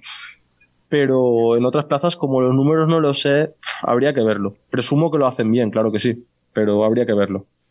Ya habéis nombrado lo de Emilio Muñoz y la ganadería Virgen María. ¿Eh, Alejandro? Y el tío, bueno, es que, bueno, ya ha, dado- claro, ha en dejado 15 pincel. En 15 días ha dado tiempo para muchas cosas. Sí. No, ha dejado pinceladas francés de lo del otro día de, de Emilio Muñoz eh, y los comentarios eh, en la corrida de Sevilla. No tengo calificativos, o sea, es que no sé ni por dónde empezar, ni por dónde acabar, ni por dónde cogerlo. O sea, es que al final es, es tal el, el sentido de, de- de venderse al sistema tapando como sea, por activa o por pasiva, eh, la infamia de, de- Juan Pedro y de todos los que componen el sistema, que al final es que es aberrante el escuchar a ese señor y sobre todo es vergonzoso como aficionado eh, el ver Canal Plus porque al final es que lo digo 35 veces al- a lo largo del día. Los, las personas que vemos el Canal Plus Toros somos aficionados, no es el público ocasional que va Sí. una o dos veces a la plaza. Entonces, al final, los que ven Canal Plus Toros normalmente tienen una mínima noción de la fiesta de los toros y saben un poco cómo va el tema del mundo taurino y están un poco eh, en la actualidad. Entonces no puede venir un señor a decir, no, es que eh, esa ganadería no está al nivel de Juan Pedro cuando eh, sabemos todos hoy en día que Juan Pedro está lidiando en todas las ferias por lo que lidia. No por toros bravos ni con casa, sino porque lo exige la figura, es un toro que no molesta y tal. Pero de ahí a faltarle al respeto a una ganadería, como en este caso Virgen María, que se la falta el respeto porque es una ganadería que se llama Virgen María, que la conocemos cuatro y que la conocen cuatro, y por eso le falta el respeto. Pero Eh, eh, ah, eso- Perdona, perdona. Remata, No, no, sí, sí, no, habla Juan Antonio, perdón. Sí, no, que además, además transmite un desconocimiento de la actualidad eh, tremendo, porque la ganadería Virgen María en los últimos años, en los- estos dos últimos años, ha, ha Eso lidiado iba a unas decir. corridas televisadas casi todas por Castilla-La Mancha Televisión, que han salido corridas muy buenas. Yo, Sí, por hombre, ejemplo, Castilla-La Mancha ha, Sí, ha lidiado corridas, pero mucho mejores que las de Juan Pedro. Entonces, De hecho, eh, recuerdo transmite un que- desconocimiento tremendo. Recuerdo que la primera gala de premios podcast de toros le dimos el premio a mejor corrida. Claro, no me extraña, sí, sí. En Sí, Esquivia hubo una ser- buenísima, creo recordar. En Daimiel yo vi otra estupenda. En fin, que ha lidiado toros muy buenos. Los primeros premios, ¿eh? No los segundos de este año. Vale, va. Bueno, pues vamos a por la agenda. ¿Queréis rebatir algo más? Vamos ya a que nos cuente Juan Antonio todo lo que viene esta semana taurina.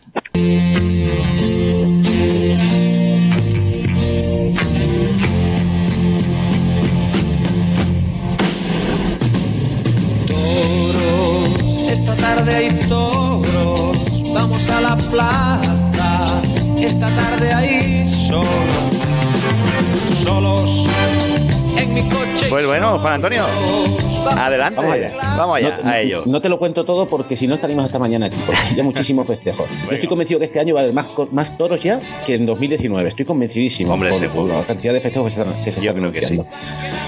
Eh, empieza la Feria de Abril, el ciclo continuado empieza el miércoles. Eh, bueno, toda la feria todas las corridas de la Feria de Abril se televisan por el canal Toro de Movistar.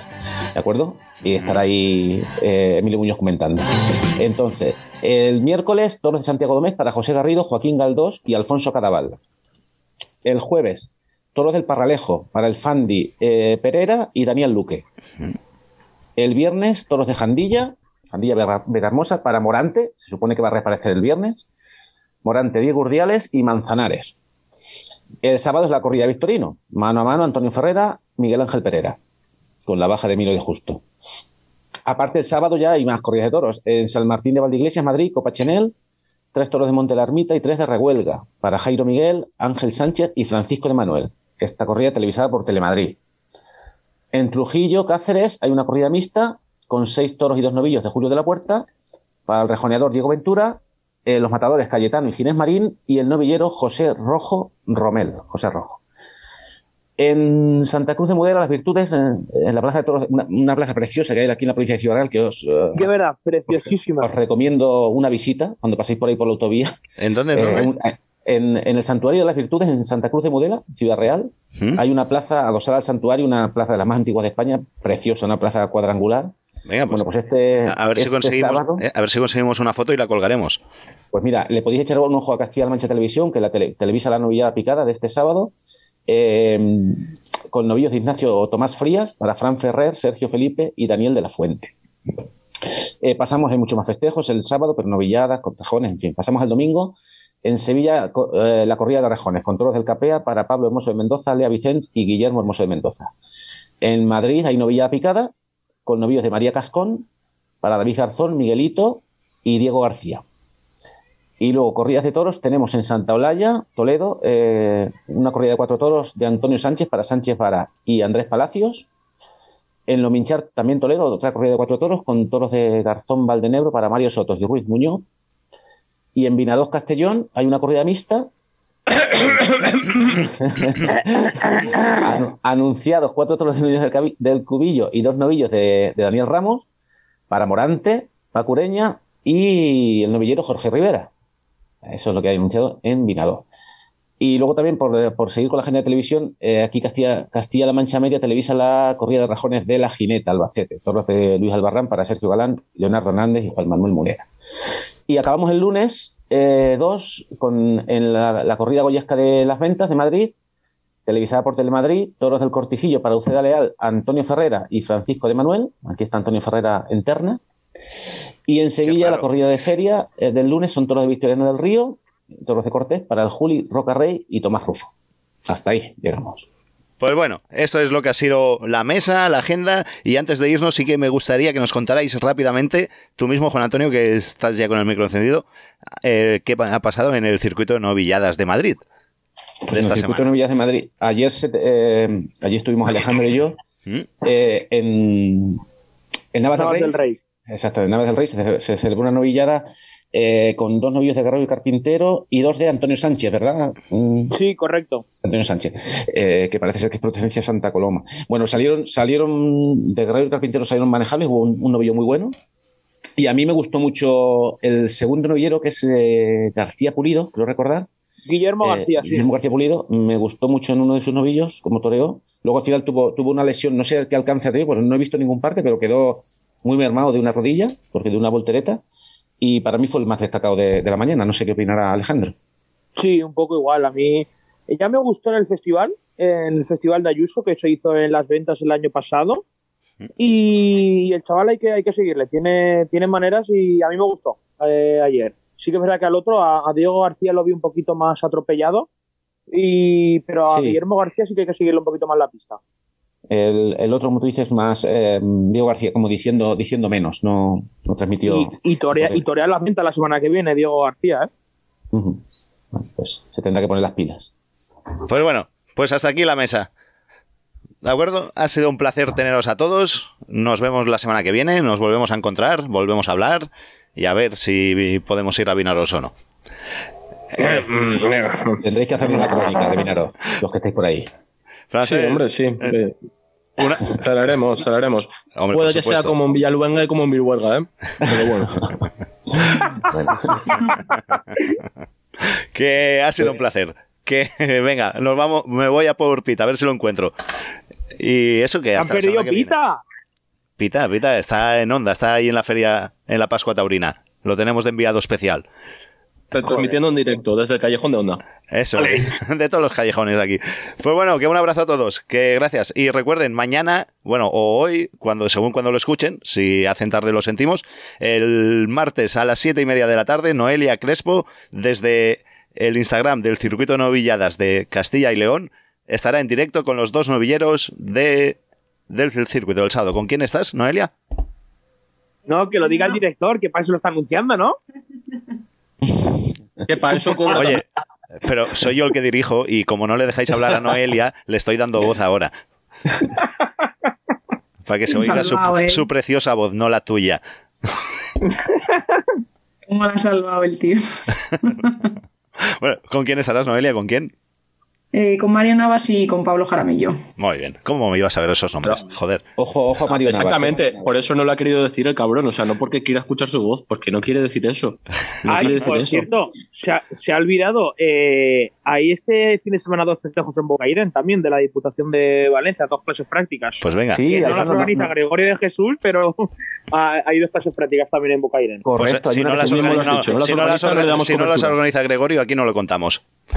Vale, no pues por, por- por no dar tanto festejo, pero una, se suspendió en Chelva. Parece ser que por el estado de la plaza no se han autorizado festejos en Chelva, estaba anunciada en Chelva hace unos días, y con un pequeño, una pequeña variación de un chaval se, se anuncia ahora en Bocairén, y la otra ya estaba anunciada desde un principio en Bocairén. Entonces hay dos días seguidos, sí, efectivamente. Muy bien. Pues ahora sí. Ah, Yo creo que hay, un- hay- hay un nuevo eh. grupo de WhatsApp, empresarios taurinos haciendo la danza de la lluvia. Y, y no, y el miércoles, el miércoles me invitaron a la presentación de Jorge Martínez previo a su comparecencia en la México en una conferencia de prensa. Ya les estoy contando cómo va. Anda. Te invitaron, ¿eh? Ah, desde el sistema. Sí, sí. Vale. Ya, sí, que sí, del Le invitan y todo, madre mía. Y luego, y luego vale, no para la- de enviarme, de enviarme WhatsApp. El Bizum, el Bizum. Pues si ya cobras La todos cayó, de, la cayó de Balleres. Ya nos contarás. Rubén tiene que, tiene que hacer una, una sección que le vamos a El llamar el, callejón de Pachuca. Eso es, muy bien. voy a, ya voy a coger la gestión de Pachuca. El callejón del Pachuca. Hoy no lo habíamos nombrado a Lo una veo. Pachuca. Muy bien, Juan Antonio. No podemos pasar un programa sin nombrar a Pachuca. Y va a haber corrida en Pachuca el 22 de mayo, sí, señor. ¡Ole! ¡Bravo! No podía fallar. No podía fallar. ¿Quién torea? ¿Quién torea? Dormí para soñarte Va a torear. eh, ay, va a estar, es un cartel a beneficio de Tauromaquia Mexicana. ¿Que ¿Quién va a torear? Eso, que no te enrolles. Que no te enrolles, que estamos cortando, venga. correctos. Que nos, que- que Bueno, estamos- hasta el próximo programa. Hasta el próximo. No, vale, va. Que Rubén no sabe quién torea. Gracias, amor, adiós. No, no, Adiós. Torea Faura Loy, Pablo Samperio, El Cejas, José Mauricio, Calita y Miguel Aguilar. con todos de- ¿Y el centauro de Selva no o qué? La- la- Vale, venga, hombre, que no ya. Adiós. Hasta la Adiós, semana que viene. Arrebato de amor. Seremos dos enamorados tan llenos de vida. Seremos dos en este mundo loco y sin medida. Pienso empalagarte de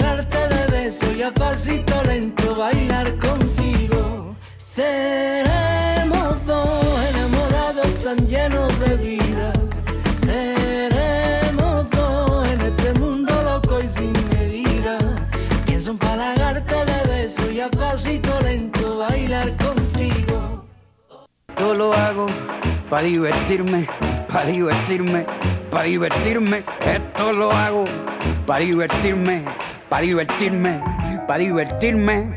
Podcast de toros. No somos nadie.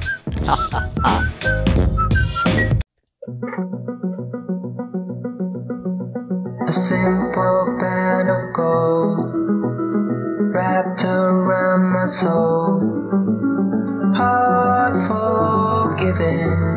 forget. Faith is in our hands, castles made of sand. No more guessing, no regrets.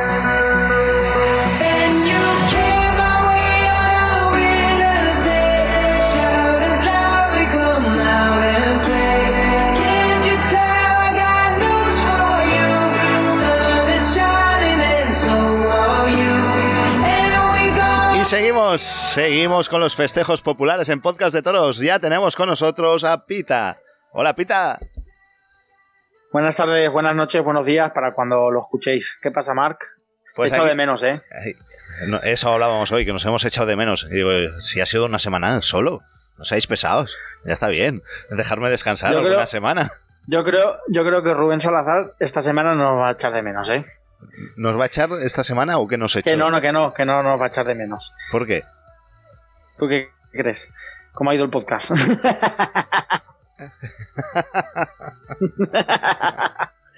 Sí, sí, bueno, hoy le hemos metido un poquito de caña, la verdad. Es verdad. le habéis hecho, le habéis hecho un Perera o, o un Guillo, no sé. Pobre. Es lo que tiene. Cuando vas a los callejones, es lo que tiene. Tú también, Pues ¿no? nada, Tú vamos. ta- ta- Dime, Para ti también ha habido, ¿eh? También han dicho que si estabas al callejón de onda. Eh, pero eso en el callejón puede estar quien quiera, en onda. Ah, sí. No, allí no van solo Sí, sí. invitados, no se va por la gorra. No, no, no, no, allí es, Ah, bueno. puedes entrar, puede entrar cual, puede entrar más, más gente, pero hay menos gente que en el callejón de Olivenza, ¿eh? Te lo has perdido también. Vamos a sacar el, el callejón de Pachuca. La próxima sección. Eso sí que puede ser bueno. bueno, va, vamos, va. Vamos que ya Sí, vamos te- al tenemos lío. el programa. Cuéntanos cosas, Bueno, ya pues- que vienes de onda, cuéntanos todo sobre onda. Pues sí, pues nada, Honda acaba de finalizar ahora mismo y se ha proclamado eh, vencedor la ganadería de José Vicente Machancoses de Picassent. Ha hecho un hat-trick, Mm. ha ganado la liga de, del Corro, ganó la clasificatoria para acceder al concurso y hoy se ha proclamado campeón del, de, la, de la 25 edición del, del concurso de, de la de Pascua ganaderías de, de la Pascuada de Onda. 25 creo que era, vamos. Si no, me matarán los de Onda. Ya te- 25, ya te- 28, no se me lié, pero bueno, por ahí va el tío. Ya te apañarás que tiene que ir luego. La, la ha sacado, la ha sacado eh, una diferencia de creo que sobre 17 puntos al segundo, que ha sido Fernando Machancoses. ¿Y eso es mucho al final. Pues sí, es, es eh, no demasiado, pero bueno, es bastante. La verdad que eh, han sido, creo que Fernando Machancoses eh, han sido 190 y pico y José Vicente han sido 217, creo que han sido. O sea, hay una diferencia bastante bien. Vamos, y que, después, que José eh, Vicente está en forma. Sí, la verdad que, mira, ha hecho un hat-trick y pues la verdad que se lo merece bastante. Es una ganadería que, pues en este último mes, mm, la gente aficionada a los toros, pues sobre todo aquí en Levante lo sabrá, que ha sido un mes duro para esta ganadería, pues por un accidente laboral que surgió, que sucedió justo hace un mes y perdió su mayoral.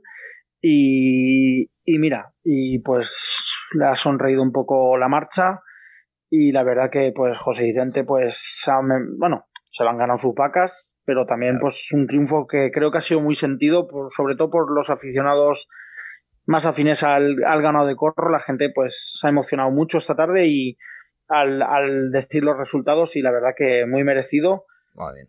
Y la verdad que muy bien. O sea, ha sido una tarde bastante, no ha sido una tarde fuera de serie, pero ha sido una buena tarde de vacas. Todas las vacas han tenido detalles, han trabajado muy bien y la verdad que el toro también ha trabajado bastante bien. Que la cosa es que lo curioso, que como los toros ahora están saliendo tan mal, Sí. eh, de lo más destacado de la Pascua posiblemente han sido toros, que es Ah, lo que ¿sí? iba a comentar. Ayer Fernando Machancoses hecho que se ha llevado el premio al mejor toro. Lo que pasa es que ahora mismo no recuerdo el nombre del toro, porque no me lo he apuntado. Bien. Pero he hecho, un, he hecho un gran toro ayer, que la verdad que hizo una actuación espectacular, tirándose las barreras, saltando al callejón detrás de los tíos, trabajando todos los obstáculos con mucho peligro. La verdad que una actuación ayer muy memorable, la del toro de, de Fernando Machancoses.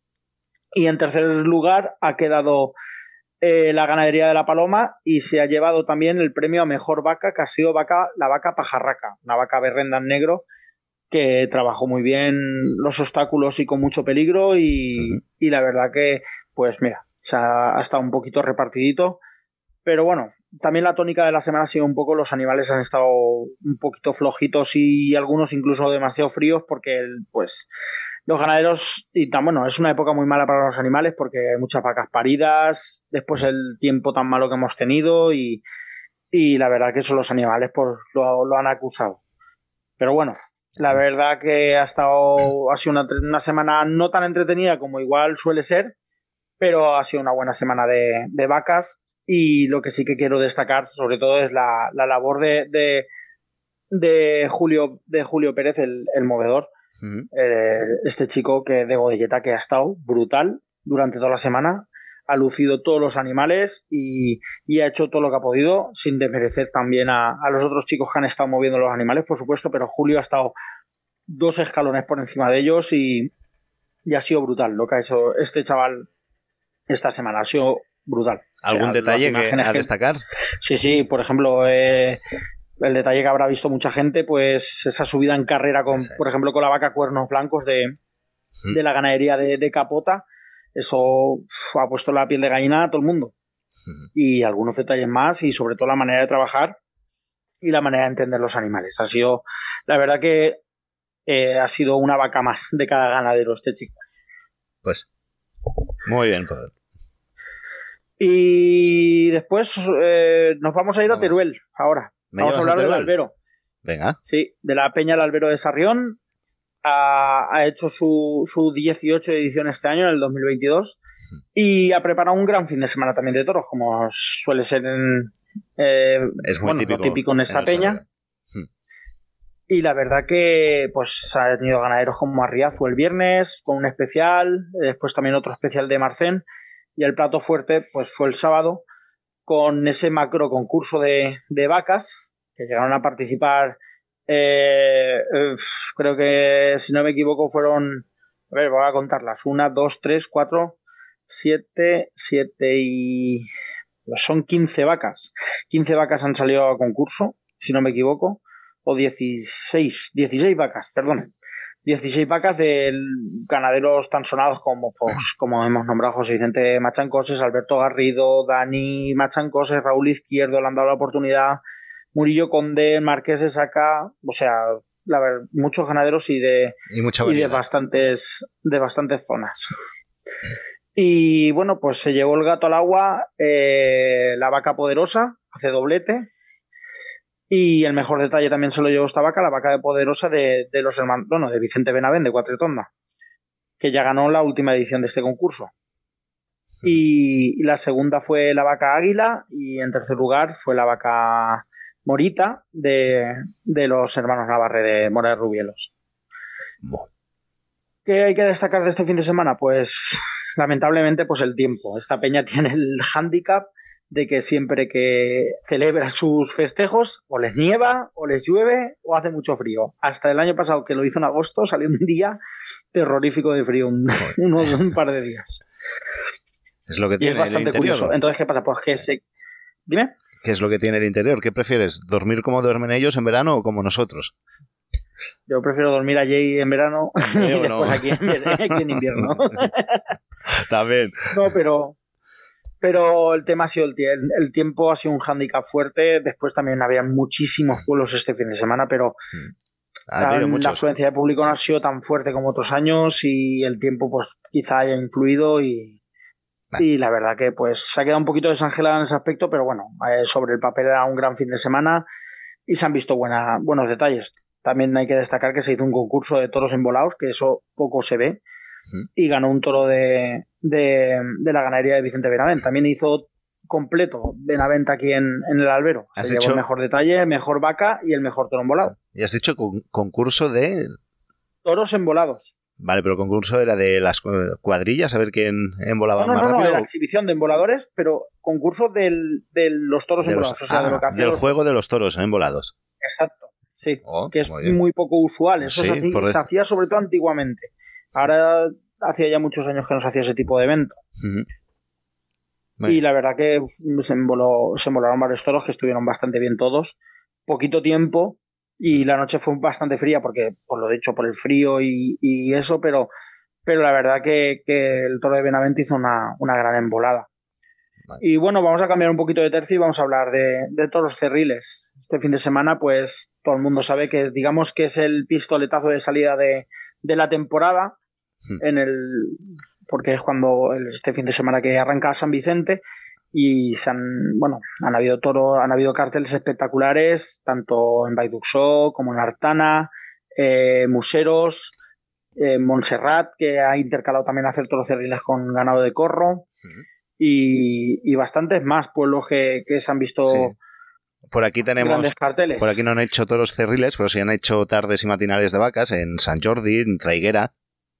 Mm. Eh, Y en La Bay también. Sí, sí, exacto. La Bahía a principios de semana hay que destacar que, que, encima que el tiempo nos acompañó dos grandes tardes, una de La Paloma y otra de Benavent, que la gente pues está hablando bastante de ellas.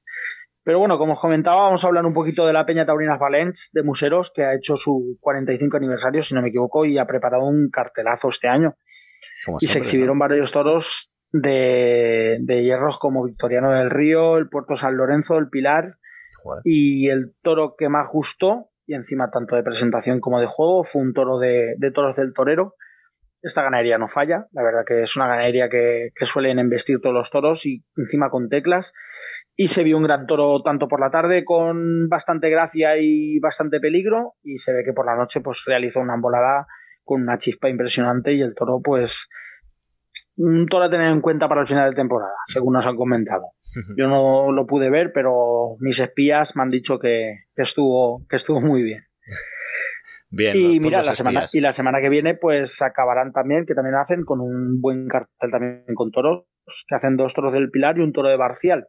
Ah, vaya. Que la verdad, pues es, es un atractivo. Pues sí. También hay que reseñar que también se ha hecho otro toro de Barcial este fin de semana, pero en La Bay, en San Vicente, aunque el toro no tuvo un gran resultado, pero, pero hay que destacar la presentación del toro de Juan Pedro Gómez que hicieron en primer lugar. La lástima que estaba muy flojito, hizo honor a, a su, A su ganadería. a su ganadería. Pero el toro era precioso y era un toro grandísimo y la verdad que un toro para abrir fiestas de la Bay, pues impresionante. Y después también se hizo un toro de las Ramblas, pero que tampoco tuvo mucho que destacar. Y eso es un poquito lo que ha pasado así más destacable. Sí, bueno, y en, en Todoleya tiraron un, un Sí. Miura y un Victorino. Eh, y un, eh, bueno, todo de ella, pero se ha hecho también un fin de semana bastante variado con incluso llegando a hacer un concurso de recortes Es o una exhibición ganado- de recortes. Que ha ganado el concurso Paco Boys. Muy bien, exacto. y luego se exhibieron cuatro toros cerriles, uno de Miura, que tuvo bastante buen juego, un toro victorino que no tuvo un juego muy allá, según me comentaron, y luego un toro de López y Baja que tuvo algunos momentos buenos, y un toro de Teodoro de Adey que estuvo, estuvo correcto. Eso fue realmente el plato fuerte de, de todo Leya. que tiene mucho mérito que un pueblecito tan pequeño pues haga un cartel tan rematado. Mira, a, los, a los de todo leía los tuvimos en el primer programa de todos. Cuando Hmm. se les suspendieron, pasó todo de la pandemia y suspendieron lo del Victorino y el Miura. Sí. Y Pues este el año han pasado. vuelto y han vuelto, ya han vuelto de verdad. Bueno, creo que el año pasado ya llegaron a Eso debe decir, digo, el año pasado hicieron algo, pero no tiraron el Sí. Victorino y el Miura. Lo han tirado este año. Hmm. Lo, han, agu- lo han guardado dos años, porque eran los mismos, ¿no? O a lo mejor los Sí, han cambiado. Yo creo, no, yo creo que los cambiaron. ¿Sí? Bueno, Bueno, no sé. Sí, yo creo que los cambiaron, pero la verdad. Bueno, también ha estado la Pascua Taurina de Alcora, han estado los festejos también en La Llosa y han arrancado en Chilches también por San Vicente. O sea, como he comentado, ha sido el pistoletazo de salida este fin de semana. Han, ha habido un montonazo de pueblos que han celebrado toros. Y bueno, pues esta semana lo más destacado que tendremos será Espera, pues te, cuento sí, en la fiesta de... eh, te cuento un poquito San Jordi. El- eh, Sí, la sí, tarde que perdón. estuve yo. Yo- Bueno, yo estuve solo la tarde del, del domingo por la tarde y. que metió la quinta marca y no veas. Bien, bien, así me gusta, así me gusta. Y, eso, que vi en la tarde Fernando Mansilla y la verdad que la primera Sí. media parte tiró novillas muy, muy nobles y muy buenas que disfrutaron. Lo- pues, los pocos que salieron disfrutaron. Luego la- a la segunda parte ya se complicó más y el toro, pues ya sabes lo que es un torón volado. Ya no, tampoco quedaba toreros, ¿eh? porque conforme iba pasando la tarde iba quedando menos toreros. Y eso Sí, se nota que- mucho. Venga, vamos a por, a por lo de la semana que viene. ¿Qué tenemos la semana que viene? Sí, pues la semana que viene, como comentabas, eh, los San Vicentes, digamos, continúan. Hemos comentado museros Eso y también puedes seguir a la BAI Mira, el miércoles y el sábado. antes de que se me olvide, en San Jordi también hacen el fin de semana. Luego también Chilches. Chilches, eh, voy a tirar un poquito por unos amigos. La Peña del Sescampats, que también hace aniversario. Es una peña de gente joven. Van a hacer dos torazos también el viernes y durante la semana, pues varias peñas también van a exhibir toros cerriles. Luego eh, comienza Cullera, que es un pueblecito, pues que mm, no hay demasiada afición, pero hay mucho público. Y, y esa zona que siempre se queda así un poquito más colgadita, pues Cullera pues pone mucho interés en agradar y la verdad que también han plasmado un... Son fiestas patronales y, y, ha- y hay una gran variedad de ganaderos y de los más punteros. Y luego, pues eso es más o menos lo que hay. También Bueno. quiero hacer una mención un poquito pues a Beas del Segura y Arroyo de los Janco que han terminado hoy. Se han exhibido, pues igual entre las dos localidades habrán exhibido, sin exagerar, fácil cerca de, los 300, de las 300 reses. Y toros súper bien presentados, que imagino pues que toda la gente aficionada los estará viendo por redes, de ganaderías tan importantes como Pablo Romero, Alcurrucén, eh, Victorino, eh, Peñajara, etcétera. O sea, es un espectáculo que si la gente no lo ha visto, lo que se, lo que se hace en Alcor, eh, en Beas del Segura y en Arroyo Es es, un muy espectáculo. es un espectáculo es para un que la gente lo vea por lo menos una vez porque es increíble ver toros de tal trapío, de tal presentación y de tal y de hierros tan importantes. Y lo que decimos, y la, Todos canti- juntos. la cantidad de toros que tiran en un día, que es que detrás de uno va el otro. Por Sí, todo el recorrido. Es que, sí, sí. Es una brutalidad que aquello parece un campamento base todo lleno de chiqueros por, por todo el pueblo. Y y no me extraña, y no me extraña que lleven cuerda, porque si no lo- que los lleven Sí. ensogados, porque luego si no, para meterlos, tantos toros cerriles y tantas vacas, buf.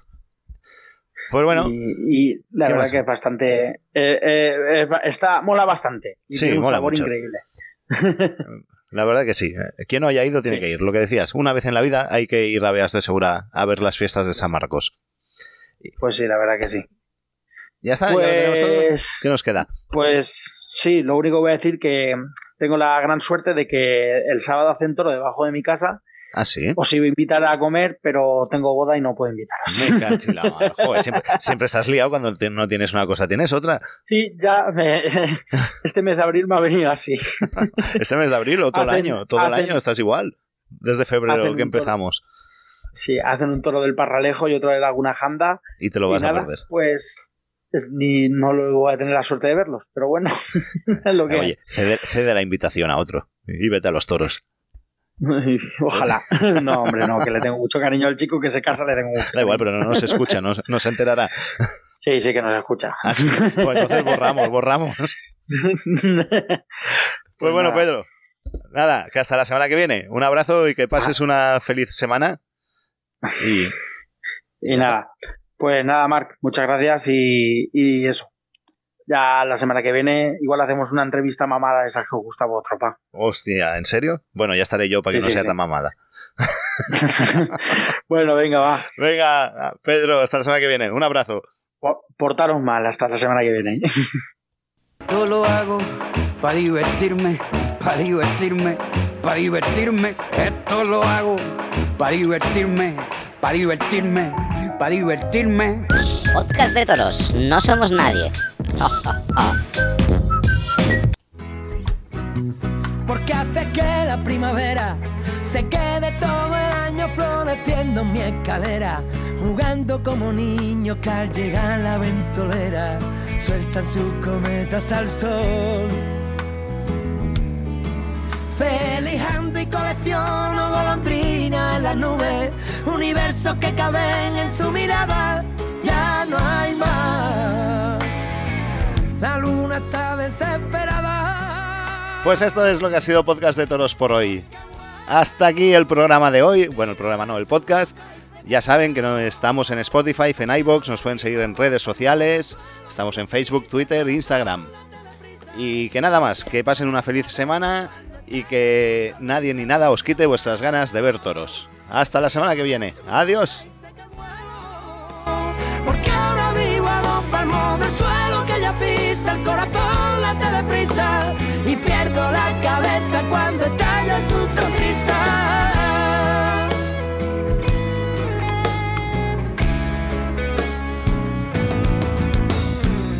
Tengo que decirle que hace tiempo andaba así como si nada, pero ahora que la tengo ya saltó por la ventana ese vértigo a besar los labios nuevos del amor. Porque hace que la primavera se quede todo el año floreciendo en mi escalera, jugando como niños que al llegar la ventolera sueltan sus cometas al sol. Feliz y colecciono golondrinas en las nubes, universos que caben en su mirada, ya no hay más. La luna está desesperada.